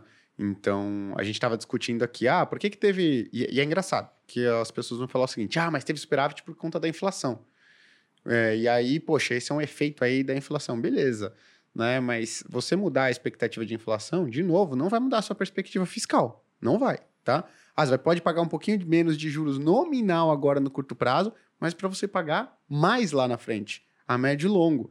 Então as pessoas têm a visão de que a Selic caindo, o Brasil vai pagar menos juros. É, as pessoas vão pagar menos juros, o que não é verdade. Tanto é que, pô, quando a gente veio a pandemia, a Selic caiu pra caramba. Num primeiro momento, a renda das pessoas disponível, né, ela ficou consumida, a renda das famílias consumida por juros, ela caiu. Mas ela voltou a subir de uma maneira muito rápida, bem antes do Banco Central voltar a subir a taxa Selic. Por quê? Porque os juros de longo prazo eles começaram a subir de uma maneira muito mais rápida. Né? Então, as pessoas têm essa visão de que, ah, não, pô, a gente gasta muito com juros aqui no Brasil, é só abaixar a Selic. Não, dois terços da dívida pública são pré-fixados indexados à inflação. É olhando para o futuro. Você não pega dinheiro emprestado para pagar no dia seguinte. Você uhum. pega dinheiro emprestado para quê? Para pagar daqui a 10, daqui a 15, daqui a 20, daqui a 30 anos, daqui a 40 anos, né? E é, são essas as taxas que mais importam, porque dois terços da sua dívida pública estão ligadas a ela, né? E não a taxa de juros de curto prazo. Tem até um efeito negativo, né? De você ficar emitindo muito título público indexado a Selic. A gente pode falar isso em, em um outro momento, que senão vai ficar. Não é muito, sei lá. Eu acho que o que dá para a gente falar aqui é, é o seguinte.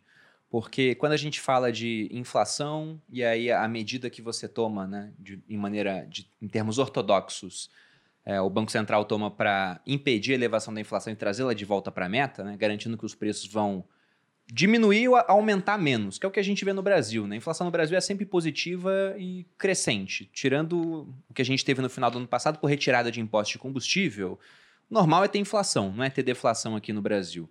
E uma vez um, um foi um aluno que me perguntou, inclusive, falou: Nossa, mas eu não entendo uma coisa. Todo mundo sabe que quando você aumenta a Selic, você vai atrapalhar a atividade econômica. Uhum. E aí fica essa rusga entre governo e Banco Central, porque afinal de contas o governo quer que o país cresça. Ele quer popularidade. Para isso, tem que ter o país crescendo. Só que o Banco Central tem que deixar a taxa alta para conter uma inflação que pode fugir. Né? Na verdade, está fora da meta ainda, e por isso está a, a taxa alta. E dependendo do estímulo do governo, 200 bilhões a mais para gastar, pode rapidamente esse excesso de gasto virar inflação. Então, por isso ele deixa a taxa alta. Só que essa taxa alta atrapalha a economia, provoca desemprego.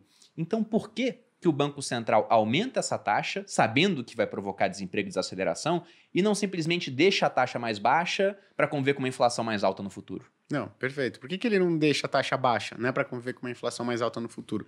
Primeiro que a inflação e a expectativa de inflação é um fator determinante para vários uh, membros né, da, da economia tomarem decisão. Então, poxa, pensa no empresário de novo, a Malu, se olha lá e fala o seguinte: vamos fazer o um planejamento para os próximos dois, três, quatro, cinco anos, e vê a expectativa de inflação de 10%. Ela fala, poxa, se eu estou tendo um retorno líquido aqui do meu investimento de 12% ao ano, esses 10% disso, quase em sua totalidade, eles vão ser comidos pela inflação.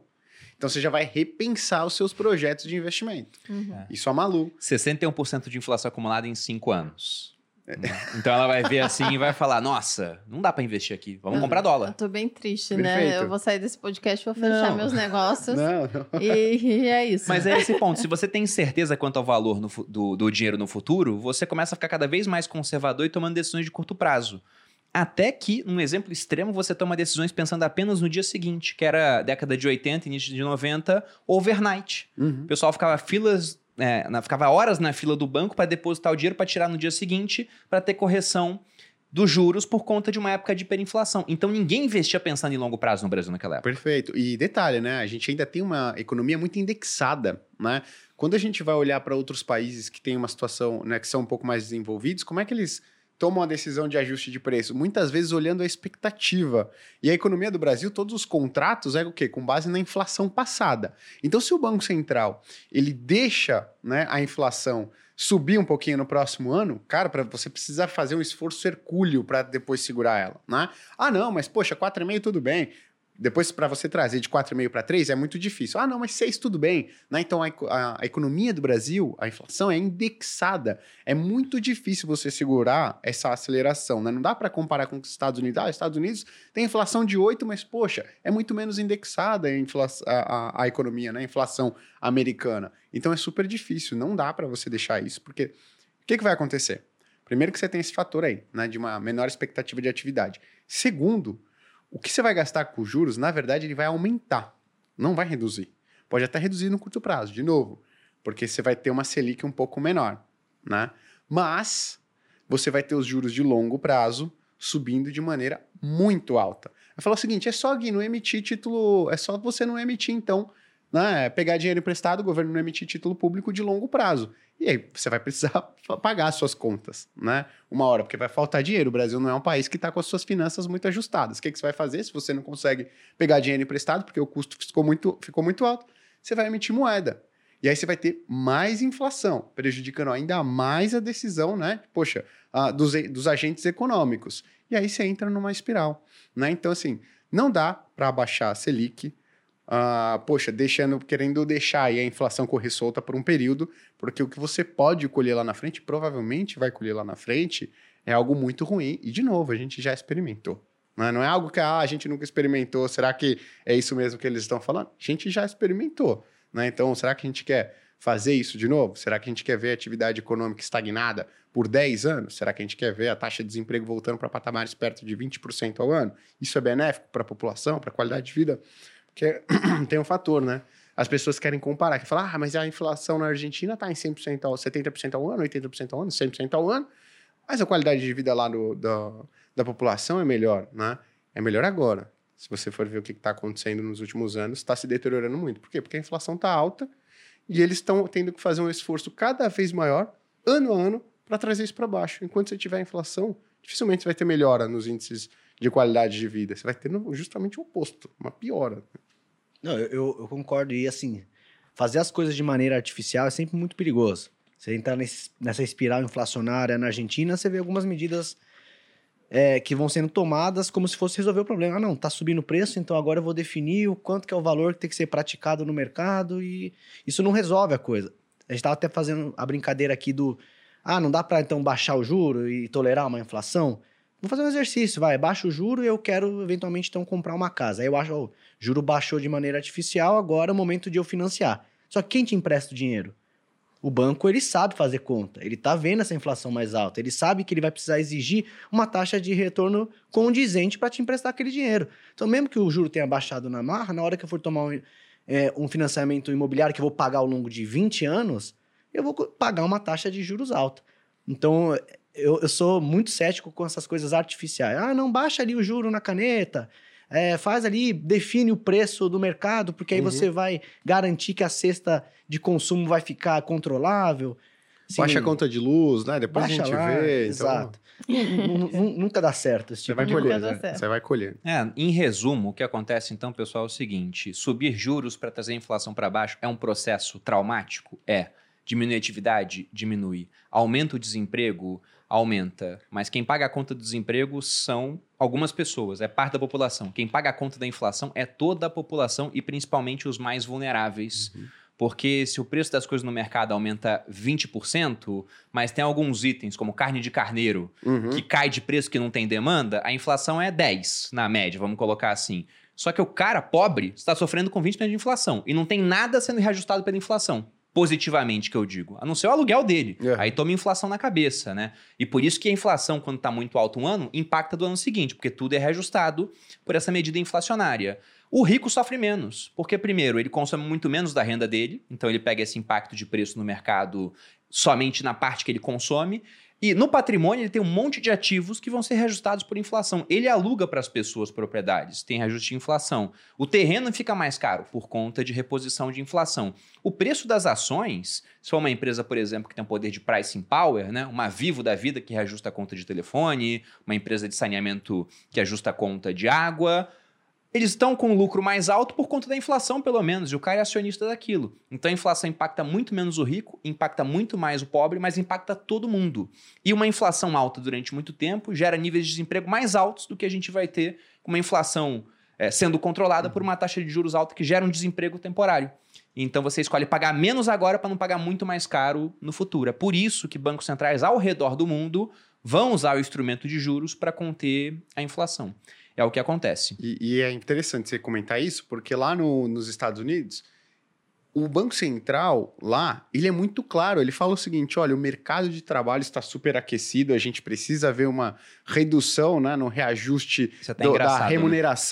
É, é, nos salários, né? Uma, uma redução na criação de vagas de emprego. E, pô, cara, se o Banco Central dá um, um- um- faz um pronunciamento desse aqui, o cara Acabou. tem que renunciar no dia seguinte. Acabou, verdade. Porque ele vai ser o vilão, assim, cara, a ser combatido. Total. Ele vai virar um exemplo.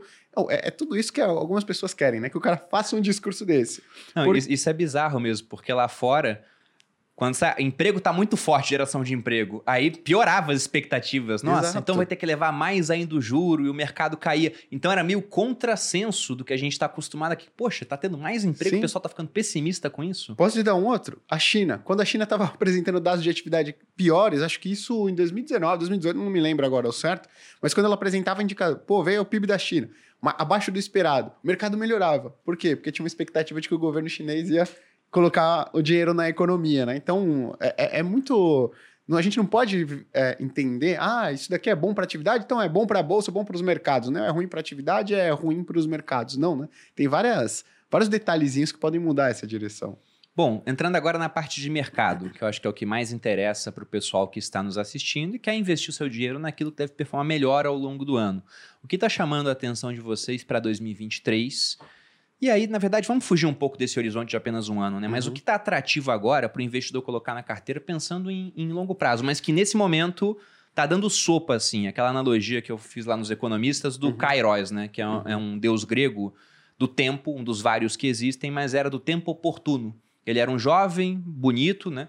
Entre aspas, assim, porque tinha um penteado meio heterodoxo, mas era forte como um deus, tinha asas. Só que ele tinha apenas uma mecha de cabelo aqui na frente, era careca atrás.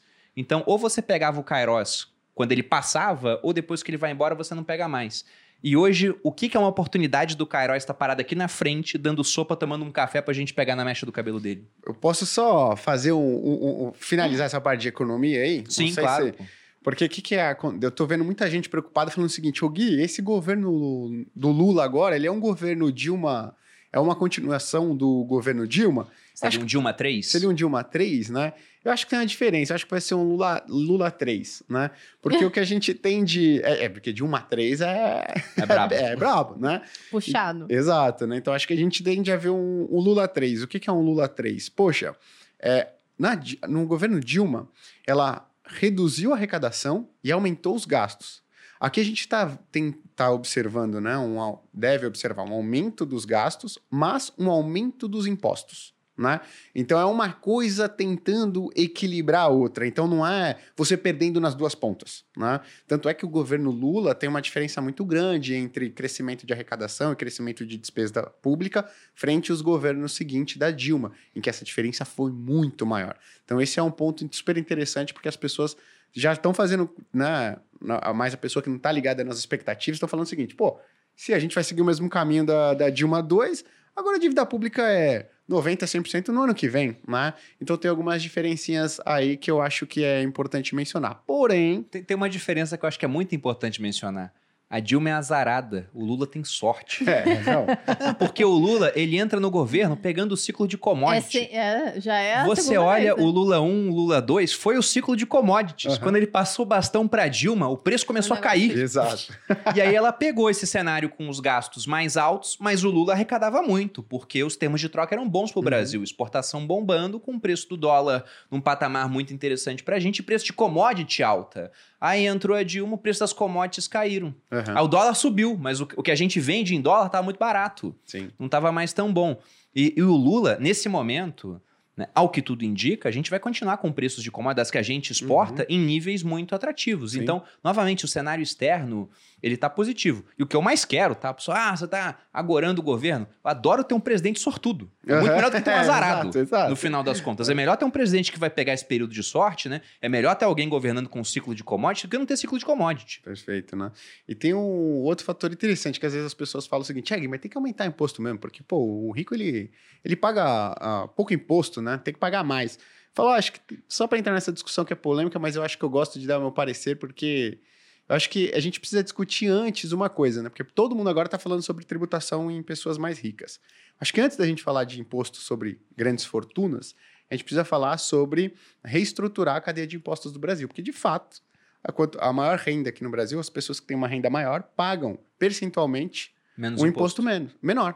Por quê? Porque a tributação está toda no consumo. Quando você vai ver a Uhum. alíquota de imposto no combustível, né, nos alimentos, você vê que é super alta. Por quê? Porque são bens que a pessoa não consegue, tipo assim, vou deixar de comer. né? Ah, vou deixar de abastecer o meu carro, ou vou deixar de pegar o ônibus para ir para o trabalho. Não consegue. E a alíquota de imposto no Brasil é alta justamente nesses itens. Né? Então a gente precisa, antes de discutir. Você sabe qual é o imposto da cachaça, por exemplo? Não. É mais de 80%. Mais de Malu 80? é muito impactada. Ela compra sempre, né, Baludinha? Agora eu tenho ganhado bastante. Tem ganhado bastante cachaça. Ah, Tô zoando. Boa, né? Então tem esse fator. Antes da gente discutir, pô, tributação, né, sobre grandes fortunas, eu acho que a gente precisa fazer isso, porque a gente vai liberar espaço para consumo na população pobre, que tende sim a ter impacto muito positivo na atividade, porque o pobre ele é muito mais suscetível a consumir a renda que sobra do que uma pessoa que ganha mais de 30 mil por mês. Né? Então, eu acho que essa é uma discussão prévia que a gente tem que fazer. Lembrando, né, que o Brasil já tem uma alíquota de, de imposto pô, compatível com, com países que têm índices de qualidade de vida muito melhores do que o nosso. Então você está falando o seguinte: vamos aumentar a arrecadação. Para quê? Se a gente gasta de maneira extremamente ineficiente, né? Você vai aumentar a alíquota como um todo, você pode ter um impacto muito. re- Ah, um benefício social muito pequeno. É, tributo igual Suíça e serviço público padrão Zâmbia. Exato, né? Então acho que esse é um fator importante. Aí falando de mercado, né? Eu acho que existem sim, ah, pô, opções aqui atrativas no Brasil. Eu acho que, por exemplo, falando de renda fixa, não tem como você deixar passar um tesouro IPCA pagando 6,5% ao ano para você. 6,5% ao ano. Toda, e eu sempre re- friso isso. Todas as vezes que esse título público chegou nesse nível de taxa, a pessoa comprou, carregou por 12, 24 meses, 36 meses, ela não só teve rentabilidade positiva em todas as janelas de observação, todos os dias que essa pessoa comprou, depois de 12, 24, 36 meses, como ela teve expectativa média de retorno em três anos, quem comprou nesses níveis de taxa, qualquer dia, né? Pô, superiores a 70%. O que é um baita nível de retorno. Se a gente for pegar o, o título público, né, o IPCA+, que mais rendeu nesse período de três anos, você está falando de uma rentabilidade superior a 300%. Né? Então é um nível de taxa extremamente atrativo? É um nível de taxa extremamente atrativo. Acho que esse ganho de capital, essa valorização vai acontecer nos próximos meses? Não acho. Mas eu acho que é o seguinte, você tem que ir fazendo esses aportes na sua carteira de investimentos, porque não dá para a gente perder esse nível de taxa. Mas pensando nesses títulos mais longos, que darão esse ganho de capital, um Tesouro IPCA 2045, né? IPCA mais 2045, você não acha que dessa vez pode ser diferente? Porque pegando a última vez que isso aconteceu, era governo Dilma, Mas logo depois começou a se materializar o impeachment. Uhum. E agora a gente está no começo de um governo que está indicando, vamos gastar mais. E aí, durante dois anos, tem o Roberto Campos Neto lá falando: se gastar mais a inflação subir, eu subo os juros. Mas isso vai até 2024. Depois Uhum. sabe-se lá quem vai entrar e com que tipo de, de ideologia em termos de, Sim. olha, dá pra gente ter juros mais baixos, inflação mais alta. Pensando que pode ser diferente, né? Quero saber a sua opinião. Se você acha Sim. que pode ser e, e qual seria um, um tamanho de exposição pensando em renda fixa, porque essa renda fixa é Sim. muito volátil. Sim. Eu acho que, ó, pode ser diferente. Na verdade, vai ser diferente. Você não vai ter uma mudança, né, de postura ah, ah, fiscal tão drástica quanto você teve entre 2015 e 2016. Perfeito que você colocou. Mas vamos pegar, então, como é que esse ativo se comportou lá no período Dilma, 2012 a 2015, que foi o pior. Os piores anos em termos de política fiscal, mais gasto, mais endividamento, dívida saindo de 50% do PIB para indo para 70% do PIB, porque seria um cenário Pô, é, a gente está falando de sair de uma dívida pública aqui de 75% do PIB e para 95%. Vamos pegar como esse ativo se comportou naquela época? Pô, o CDI rendeu 47% naquele período, né? Se a gente for pegar os indexados à inflação de longo prazo, eles renderam 37%, quase 40%. Ou seja, né? Detalhe, você começou 2012 com um nível de taxa muito inferior ao que você tem hoje. Então, assim, se você não ganha- tiver, obtiver ganhos de capital relevantes, eu acho que os seus ah, ganho de carrego, que é o que você chama de correção diária desse ativo, ele tem de ser muito atrativo. Então, você tem um colchão contra pioras muito relevantes. Um colchão contra piora muito relevante, tá? Que eu acho extremamente complicado você ter, pô, rentabilidades surpresas muito negativas nesses ativos, dado o nível de taxa que a gente está falando hoje. Então, assim, não acho que a gente vai ter grandes ganhos de capital como a gente teve entre 2015 e 2016, principalmente nos próximos meses, mas eu acho que o nível de taxa está tão elevado que esse ganho de carrego que a gente chama, pô, ele está muito atrativo. Não dá para a gente desconsiderar. Então, eu acho justamente isso. Vai ser diferente? Vai, né? Mas o ganho de carrego está tão alto que eu, eu topo colocar uma grana nisso daí. né? Então, acho É. que IPCA mais 6 é muito bom. Né? IPCA mais 6, 6,5 é muito bom. Só tem outra coisa que é melhor, que acho que é dólar mais 5, mais 5,5. Isso é que o eu ia que a falar. gente ia falar que não dá para perder, que eu deixo o Arraiz Que ia falar. ser o meu comentário aqui da mecha de Kairos aqui. É, eu quero até saber pro pessoal, vocês vão ver o que que é esse dólar mais 5, né, mais 5,5, mais 6, mas coloquem aqui no chat o que vocês preferem, tendo a opção de escolher em renda fixa. Tô falando de, de comprar ações de empresas, é renda fixa. Você prefere ganhar IPCA, nossa inflação aqui medida pelo Brasil, índice de preço ao consumidor amplo, mais 6, ou você prefere ganhar a variação do dólar contra o real, mais 5, 5,5, 6 até. Tem até lá fora pagando 6 de dividendo. O que, que vocês preferem? Mas a Raiz, por favor, contigo. Não, o que eu ia falar é sobre essa oportunidade da renda fixa internacional. Se a gente volta para coisa de dois anos atrás, taxa de juros nos Estados Unidos zerada, né? Muito comportada. Uhum. Para você ter algum ganho que seja minimamente representativo, você tinha que ir para lados mais arriscados da renda fixa. O high yield, que a gente fala, que é um crédito com maior risco de calote. Então, você queria ganhar ali dólar mais 5, dólar mais 4,5, algo assim, você tinha que ir para mais, mais risco. Hoje a gente tem a possibilidade de comprar títulos do governo norte-americano, então do âmbito de risco de crédito, um risco muito menor, ganhando o mesmo que o high yield, o mais arriscado, estava pagando a coisa de dois anos atrás. Então, é, é esse nível de taxa, e assim, não precisa ser complexo, você não vai comprar bondes diretamente, uma debênture norte-americana. Você compra um ETF hoje em dia, que vai selecionar uma cesta de muitos ativos de empresas super renomadas, Citibank, JP Morgan, grandes bancos, grandes instituições eh, norte-americanas e até do mundo, levando esse carrego de crédito de 5% em dólar. Então, eu acho que isso é uma oportunidade muito boa para começar a montar agora.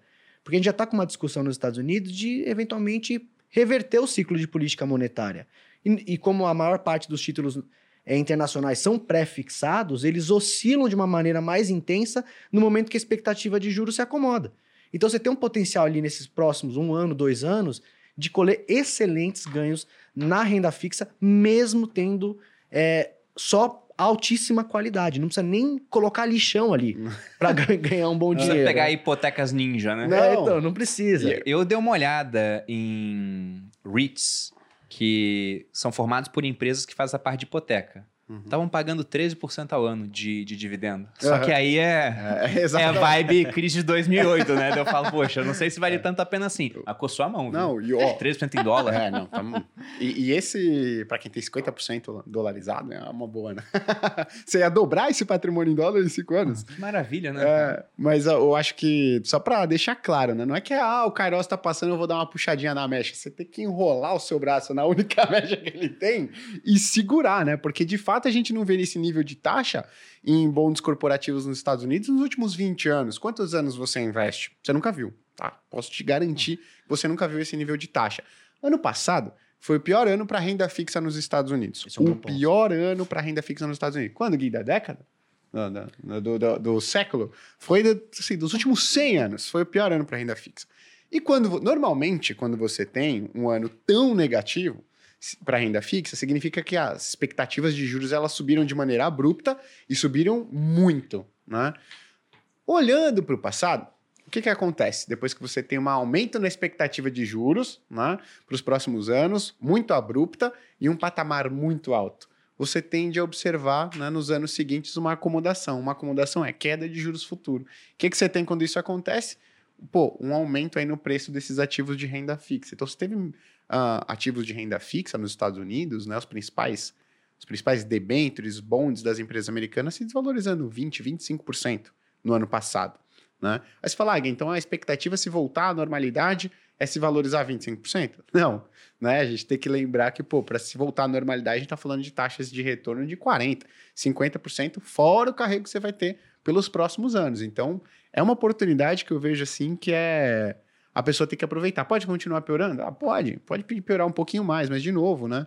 Você não é um gestor de um fundo de investimento, você não está tentando bater um índice de referência no semestre, você não vai ser, né? a- a mais remunerado daqui a 5, 10 anos, porque você ah, superou o Ibovespa ou o CDI nesse ano. Então, é uma oportunidade de garantir um nível de retorno, de novo, você não vê há 20 anos. Tem que aproveitar. Isso. Posso contar uma história real, falando até sobre esse caso? É, conversando com um grande gestor de renda fixa internacional, a gestora, eu posso falar, é a Pinco. E estava analisando Quanto subgestão que a Pinco tem? Só para o pessoal ter na, na Ah, é, cabeça. é trilhão de dólar, não sei o valor exato, mas é uma das maiores gestoras. É a maior de renda fixa, com certeza, e é uma das maiores gestoras do mundo. É, e o pessoal talvez não saiba, mas o mercado de renda fixa é muito maior do que o mercado acionário no mundo. Uhum. Perfeito. Então, eu estava analisando esse fundo que tem histórico de algumas décadas, então estava analisando o que aconteceu com o fundo depois da grande crise ali de 2008. E nesse momento até o gestor me chamou a atenção, falou: "Ah, Raiz, ó, você vai ver aqui um- um- uma performance muito boa ali logo depois que a crise passou. Aí falou, ali é foi conjuntural, porque os preços ficaram tão deprimidos, não tão deprimidos quanto o ano passado, Uhum. e os retornos dos anos seguintes desse fundo foram incríveis. Acima da meta que esse fundo tem um mandato de entregar ali mais ou menos 4,5%, 5% em dólar ao ano. Esse é o mandato, é o benchmark que eles mesmos se impõem. E eles bateram ali nos anos seguintes à, à grande crise algo como 10% em dólar ao ano.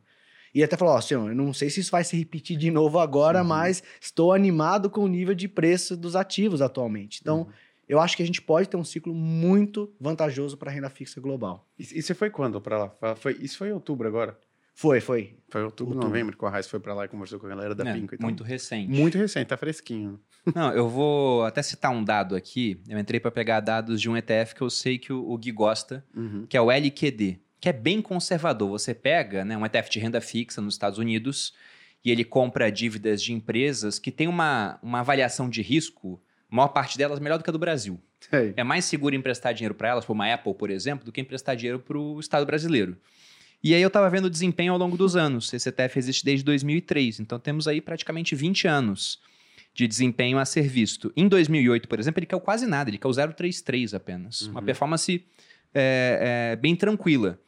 De queda, mas ainda tranquila para um ano onde você teve uma crise, onde muita gente pensou que o mercado financeiro poderia acabar e vir a colapsar. E aí, depois desse ano negativo, antes ele rendia 3, 3,96, depois ele rendeu 12, em 2010 ele rendeu 9, em 2011 rendeu 8, e com juros muito baixos. E não tem um ano onde ele caiu dois dígitos, exceto ano passado, que ele caiu 18%. Quer muito. Então, o que acontece é que em cenários de subida de juros, né, a renda fixa, o Selic, vai pagando mais enquanto os juros sobem. Os outros todos perdem na marcação a mercado, os títulos. O exemplo mais simples é pensar num pré-fixado que você compra no Tesouro Direto. Esse título, ele, pela regra, né, é assim que ele foi criado, ele tem que valer mil reais no seu vencimento. Então você está comprando mil reais por um preço descontado hoje, que submetido à taxa de juros que ele promete, vai valer mil no final. Então, quando essa taxa de juros sobe, o preço dele tem que cair. Porque se a taxa subir e o preço ficar igual, ele vai valer mais de mil lá na frente. Então o preço dele cai. Sempre que a taxa do pré-fixado sobe, o preço dele acaba caindo. A mesma coisa acontece com essas dívidas das empresas nos Estados Unidos. Até porque lá fora o comum é dívida pré-fixada. Porque Perfeito. eles convivem com níveis de inflação muito mais baixos. Uhum. Né? E essa subida de juros provocou essa queda dantesca de 18%. Então eu fico imaginando, qual vai ser o tamanho da subida quando os juros vierem a cair? Sendo que isso pode começar a acontecer até nesse ano, no segundo semestre. Se realmente chegar uma recessão lá fora, o que um banco central faz na fase de recessão? Ele corta juros para estimular a economia. Então você pode ter certeza que tem gente assim, na torcida, né? É. Comprando isso aqui com balde de pipoca, falando: cadê a recessão? Porque quando ela vier, eles vão cortar juros e o negócio vai explodir, vai subir. Inclusive já está acontecendo, porque ele caiu 18% em 2022 mas você pega a performance nesse ano, ele está subindo 5 e paga dividendo mais de 3. Então já é 8% em dólar que você teria nesse ano. Perfeito, né? E é esse, esse ativo é muito legal porque as pessoas falam o seguinte, mas poxa, e se a empresa quebrar, né? Beleza, a gente está falando de empresas americanas, mas lembra o caso de 2008 que o, o, Lehman Brothers, né, uma grande instituição financeira dos Estados Unidos, quebrou. O que, que acontece com esse cara aí? Eu não corro risco de perder meu patrimônio, porque quando você está falando de investimento em renda fixa, está falando de um empréstimo que você uhum. faz basicamente por uma instituição financeira, por uma empresa que está ali dentro. Só que esse ativo específico, o LQD, ele tem mais de 2.550 papéis dentro, de empresas diferentes. Né? Então o Bruno falou da Apple, mas você tem aí do JP Morgan, que é um dos grandes bancos, Goldman Sachs, você tem aí o Meta, né, que é o antigo Facebook, Netflix, você tem papéis de várias dessas empresas. Né? Então, se por acaso uma der algum tipo de problema, você tem várias outras compensando, né? Inclusive com uma taxa de retorno interessante. Então, na minha opinião, está extremamente atrativo investir em renda fixa lá nos Estados Unidos. E, de novo, ressaltando aqui uma coisa: é muito melhor investir em ETF do que se abrir lá uma conta internacional e procurar um bonde, né? Que, é, que seria um papel, um título de renda fixa de uma empresa específica, porque aí sim você vai estar correndo um risco de concentração né, em um único papel, o risco de crédito de uma única empresa. Então, pô, o ETF é, é excelente. Dá até para fazer analogia aqui no mercado brasileiro. Se tivesse comprado uma debênture das lojas americanas, você tem uma destruição de valor imensa. Se você comprou ali um fundo de um gestor experiente de crédito ou um ETF, aqui não tem, né? É. Mas se tivesse comprado um veículo mais diversificado, o impacto é muito reduzido. Sim. Então, essa analogia que o Gui falou. Não vai no bonde, porque agora algumas corretoras estão até oferecendo o bonde para você, pessoa física, é comprar diretamente.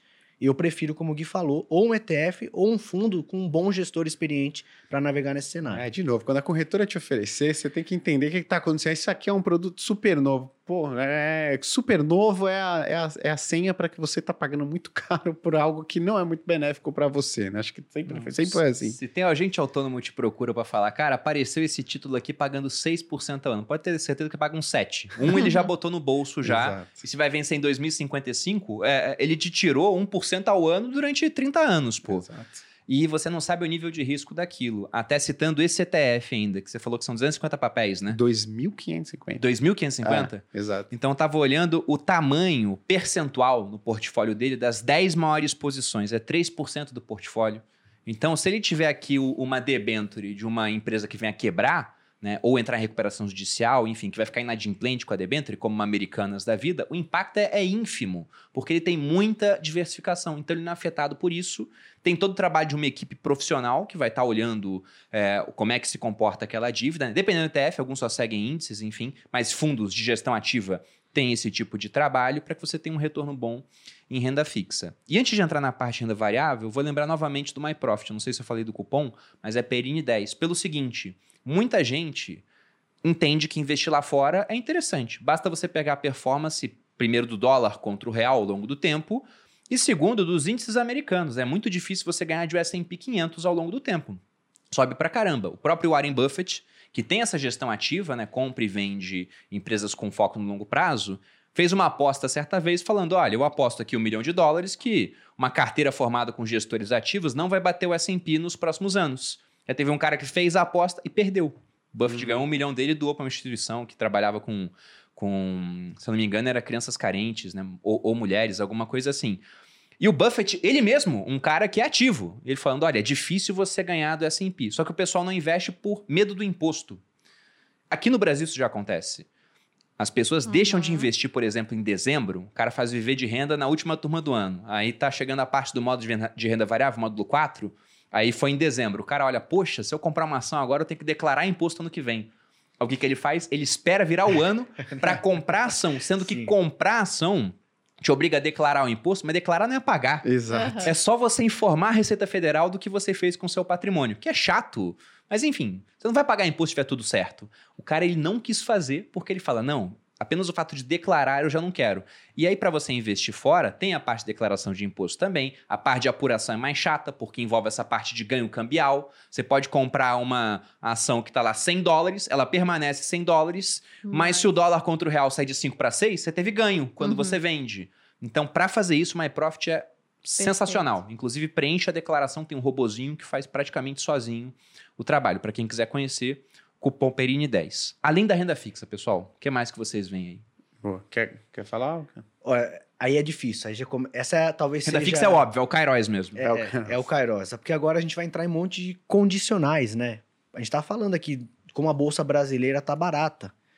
Mas qual que é o driver de curto prazo? Para realmente a gente ver o barato parar de ficar mais barato e começar a ficar mais caro. Se, o gringo é uma sinalização fiscal mais sólida mesmo? É, sei lá, uma indicação de manutenção do, da independência e manutenção do Alberto Campos Neto? Não sei. São muitos condicionais. Mas, dado o nível de preço que a gente tem aqui para a Bolsa, se você tem um horizonte longo prazista que você deveria ter para investir em ações pelo menos cinco anos, começar a plantar agora, apesar do risco de ainda cair mais um pouco, me parece interessante. Um prêmio de risco muito legal aqui em termos de atratividade, porque assim, as empresas hoje, em média, estão menos alavancadas e mais é, a operação mais redonda do que no ápice ali de Dilma, quando a gente teve Bovespa indo muito mal. Então você tem um nível de preço para algumas empresas melhor hoje do que na época ali de Dilma, com empresas menos alavancadas e mais eficientes. Então, assim, projetando para frente, em cinco anos, se você tiver essa paciência de investir de uma maneira recorrente, acho que a Bolsa Brasileira deve dar bons lucros também. Talvez esse seja um comentário que eu possa trazer aqui. Não sei se você está vendo alguma outra coisa. Ah, não, eu queria falar o seguinte: às vezes as pessoas pensam o seguinte, ah, não vou entrar em bolsa agora, porque vai que eu não vi- vira Dilma, né? Eu não vou entrar. Aí eu falo o seguinte: olha, eu vou te dar três anos aqui, separados, né? Não vou te falar quais são esses anos, mas onde você preferir investir. Você tem aqui esses três anos que foram marcados por inflação elevada, por aumento da dívida pública, né? Poxa, por instabilidade institucional, né? Estabilidade política, por juros elevados, por atividade fraca, PIB caindo e desemprego alto. E do outro, você tem aqui, você pode escolher onde você quer investir em ações. Do outro, você tem três anos de melhora na atividade econômica, queda da taxa de desemprego, inflação baixa e queda da taxa de juros. Em qual desses você preferir estar investindo em ações? Né? A pessoa vai falar, pô, Gui, eu quero investir nesses três anos super tranquilos. Pois Sal de bem, brigadeiro. você comprou ali entre 2017 e 2020. Você até hoje não viu seu dinheiro se valorizar. Tá vendo, na verdade, uma desvalorização do seu dinheiro. Se você continuou mantendo seus aportes ao longo desses três anos extremamente desafiadores que eu coloquei aqui, você comprou entre 2013, 2014 e 2015. Né? Então, assim, não dá para a gente esperar grandes oportunidades em momentos em que a incerteza ela esteja de lado.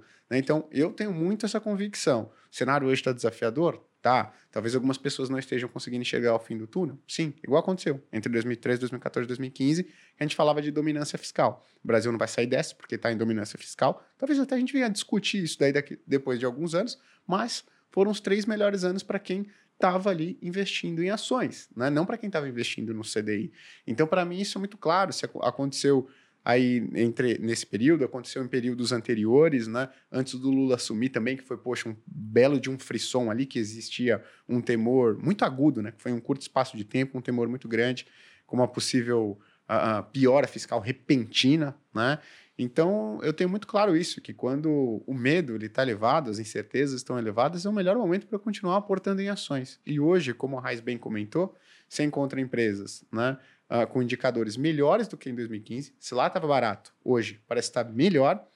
E as pessoas ainda estão com medo de comprar. Por quê? Porque acham que esse cenário extremamente desafiador ele vai se propagar pelas próximas décadas. Por exemplo, no caso de inflação. Quando a gente pega a inflação no Brasil desde a criação do Plano Real, a média anual foi perto de 7%. Foi perto, não foi de 7% ao ano.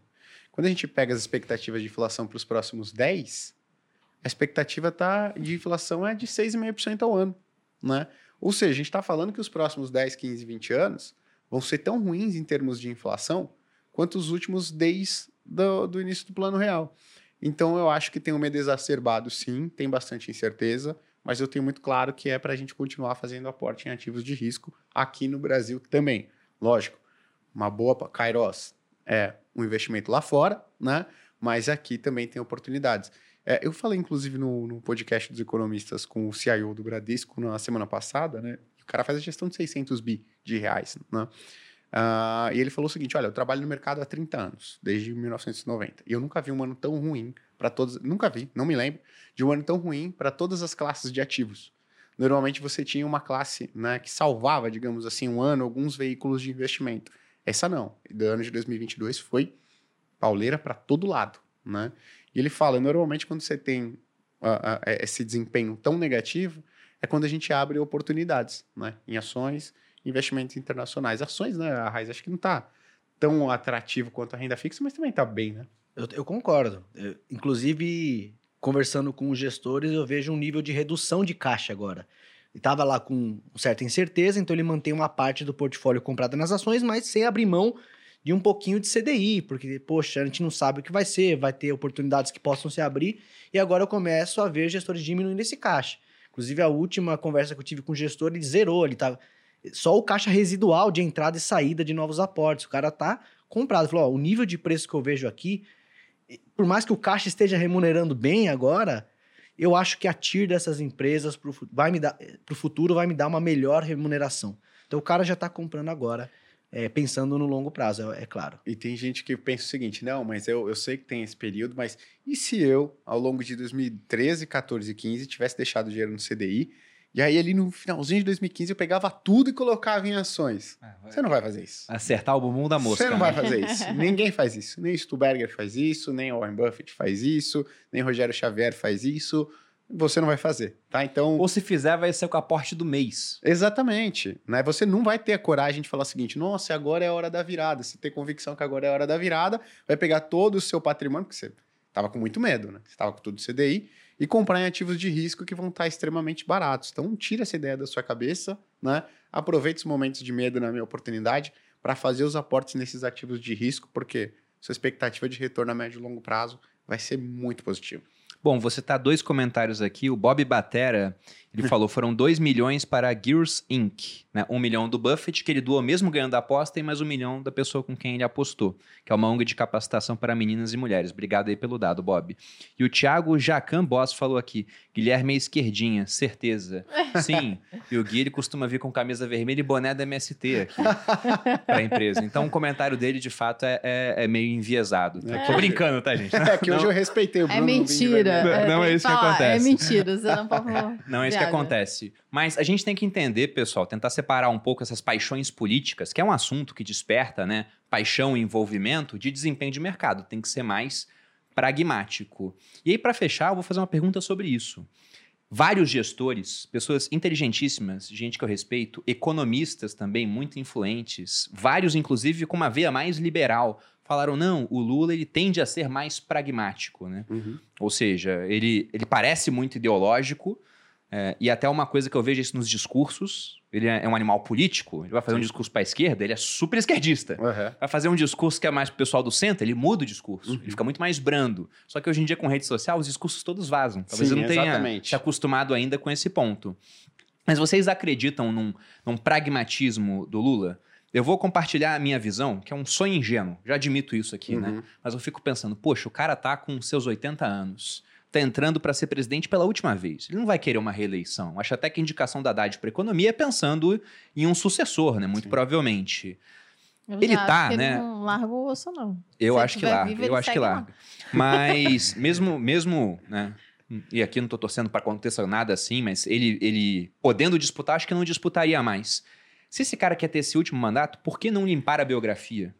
dentro do possível, né? dentro do possível. Entrar para fazer um bom governo. Porque se eu fosse entrar como presidente, numa eleição super disputada, super dis- é, eu tô falando, é um sonho ingênuo, É. mas numa eleição super disputada, ganhei por uma margem mínima, Uhum. com contestação do outro lado, né? Com aquilo que aconteceu de pensar que eu tentar dar golpe no final das contas, com um país dividido.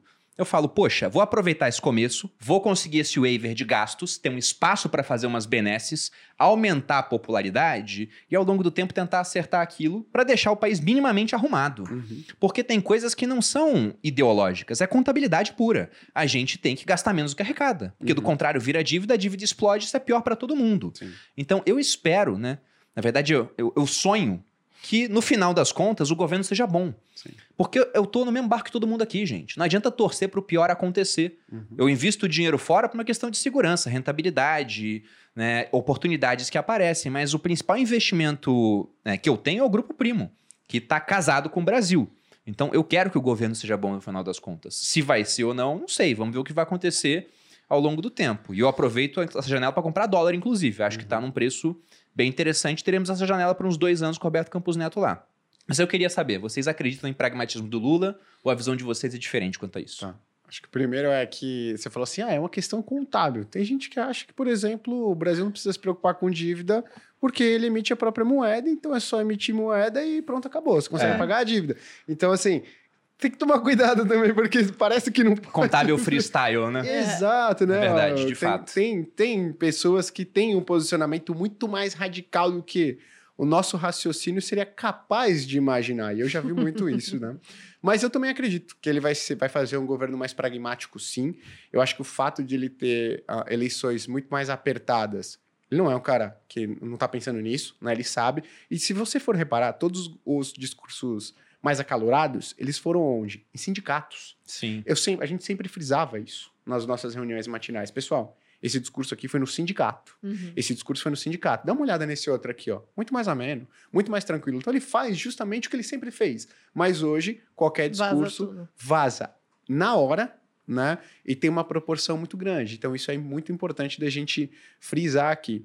Ah, então, eu acho que sim, ele vai fazer um, um governo pragmático. Eu não acho que ele vai, pô, aumentar os gastos como o governo Dilma fez, até porque ele teve dois mandatos para fazer isso e não fez, né? Eu digo no sentido muito, tá? Digo no sentido, pô, aumentar a dívida Exagerado. pública em 20 pontos percentuais em dois governos. Eu não acho que vai acontecer isso, porque ele não fez, nem no primeiro, nem no segundo. Ah, o primeiro estava muito no começo, no segundo não estava. Começou a piorar, mas de fato você viu uma estabilidade da dívida pública em 50%. Então isso mostra um pouco, né, da capacidade Só que dele. tinha o Marcos Lisboa, o Meirelles lá, né? então esses pontos aí. Infelizmente não tem agora. Né? É, a gente não tem agora, mas eu acho que justamente a gente não tem porque a gente tá, ele tá tentando criar um sucessor, que até hoje ele não conseguiu fazer, ele já tá ficando em uma idade mais avançada, precisa colocar alguém numa posição de destaque que consiga fazer um bom trabalho, né, para assumir essa- esse lugar. Vamos pensar que, poxa, vou colocar lá o Haddad e vamos tomar as mesmas medidas que a gente fez no governo Dilma? Hum, Você vai criar um sucessor de quê? né? Então, é. então eu acho que sim, ele vai criar, ele vai ter uma postura mais pragmática. Eu acho que a gente não vai ver o Brasil voar, de fato. Também isso não, não acreditaria com qualquer tipo de governo agora nos próximos quatro anos, né? A gente tem uma situação delicada. Mas eu acho que ele vai fazer um governo mais pragmático, sim, cara. Vai ser desafiador, né? Porque a gente tem um cenário desafiador, mas não acho que é o fim do mundo, não. É, mas você é PT, né, Gui? É, do, do Arraiz aí. Qual a sua opinião, Arraiz? Não, até para não, é, não. Não vou nem me estender muito, porque eu vou repetir que eu tenho a concordar muito com o que vocês colocaram. E também, como o Bruno, tem muita coisa que às vezes eu me pego. Será que não é um desejo grande de que isso realmente aconteça? O meu é muito mais desejo do que qualquer coisa. A Nádia comentou aqui, Bruno, você é um sonhador. Sim, mas aí que tá o ponto. Se esse sonho não aconteceu, eu estou protegido. E eu volto o questionamento para vocês. E vocês que dizem que isso é sonho, o que vai acontecer com o patrimônio de vocês caso o sonho vire pesadelo? Né? Mas, por favor, Arraiz. Não, mas esse ponto é importante, porque uma coisa é a gente discutir expectativa e outra coisa é eu ficar refém disso para poder me posicionar. Então, no- independente do Brasil ir bem ou mal, eu tenho a opção de escolher o que fazer com o meu dinheiro. E eu tenho como tirar um pouco do dinheiro do Brasil, tenho como diversificar, e dessa maneira eu fico menos propenso a ficar na mão do acaso. Mas, assim, botando como premissa essas, esses pontos que a gente pôs, do Lula tentar fazer um sucessor, eu concordo. Que sucessor vai ter popularidade se o cara é o ministro da Economia e entrega o país com a economia destruída. Hum.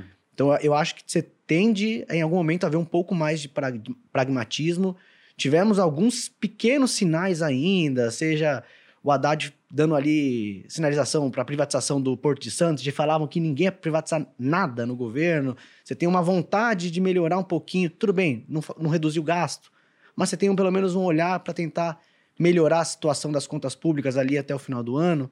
Não sei se tem uma carga demasiada aqui do meu desejo de que as coisas deem certo, mas eu acho que pode ser menos pior do que a maioria das pessoas está esperando nesse momento. É, Exceto os gastos dele.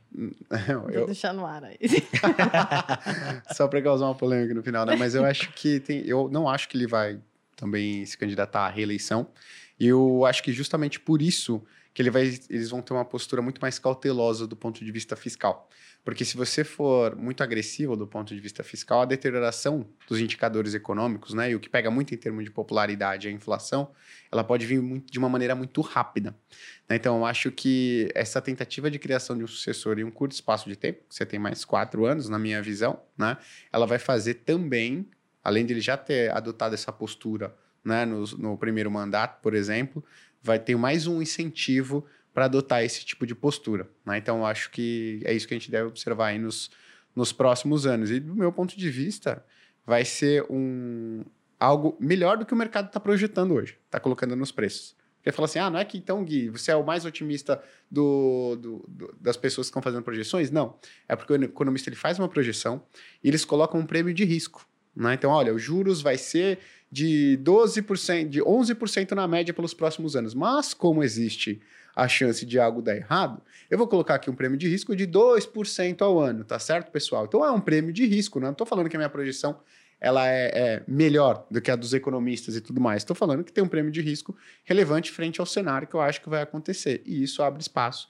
para quem está posicionado nos ativos certos aqui ter algum tipo de retorno interessante, por mais que não vejamos excelentes posicionamentos, excelentes medidas econômicas adotadas ainda. Né? Bom, acho que é isso, né, Boludinha? Tem algo a mais? Não. Então vamos ficar por aqui. Novamente eu agradeço aos nossos convidados, aqueles que estão assistindo também, muito obrigado pela audiência, pela contribuição. Na verdade, eu ia pedir as curtidas, que o pessoal tá miguelando curtida aí. Não ah, sim. Quase duas mil curtida. pessoas ao vivo. E tem quantas curtidas aí? Ah, não sei, mas menos de mil. Menos de mil curtidas, o que é um absurdo, né? Deveria haver uma lei do governo que obrigasse todos a curtirem o, o, vídeo. O político que aprovar esse tipo de lei tem meu voto. Já fica aqui. E, e a todos aqueles que realmente, né, vocês podem falar, poxa, é um comportamento ingênuo vocês pensarem que isso pode acontecer. O próprio Reis falou, talvez seja muito mais desejo do que amparado realmente em realidade. Mas eu volto a repetir: se você acha que vai dar errado e não faz nada para se proteger, que é afundar junto com o navio, então ingênuo aqui é você, no uhum. final das contas. E... Porque eu posso estar totalmente errado quanto a isso, o Gui e o Arraes também, mas se a gente está investindo lá fora, pelo menos a gente está curtindo a música olhando para o bote salva-vidas, uhum. no final das contas. E, e é só para complementar, né? Porque as pessoas, quando a gente traz essa visão que não é catastrófica, esse cara é um ingênuo. De novo, o pessimismo ele soa realmente muito mais inteligente do que, não vou nem dizer o otimismo aqui, né? Mas de que uma expectativa menos pior do que esperado.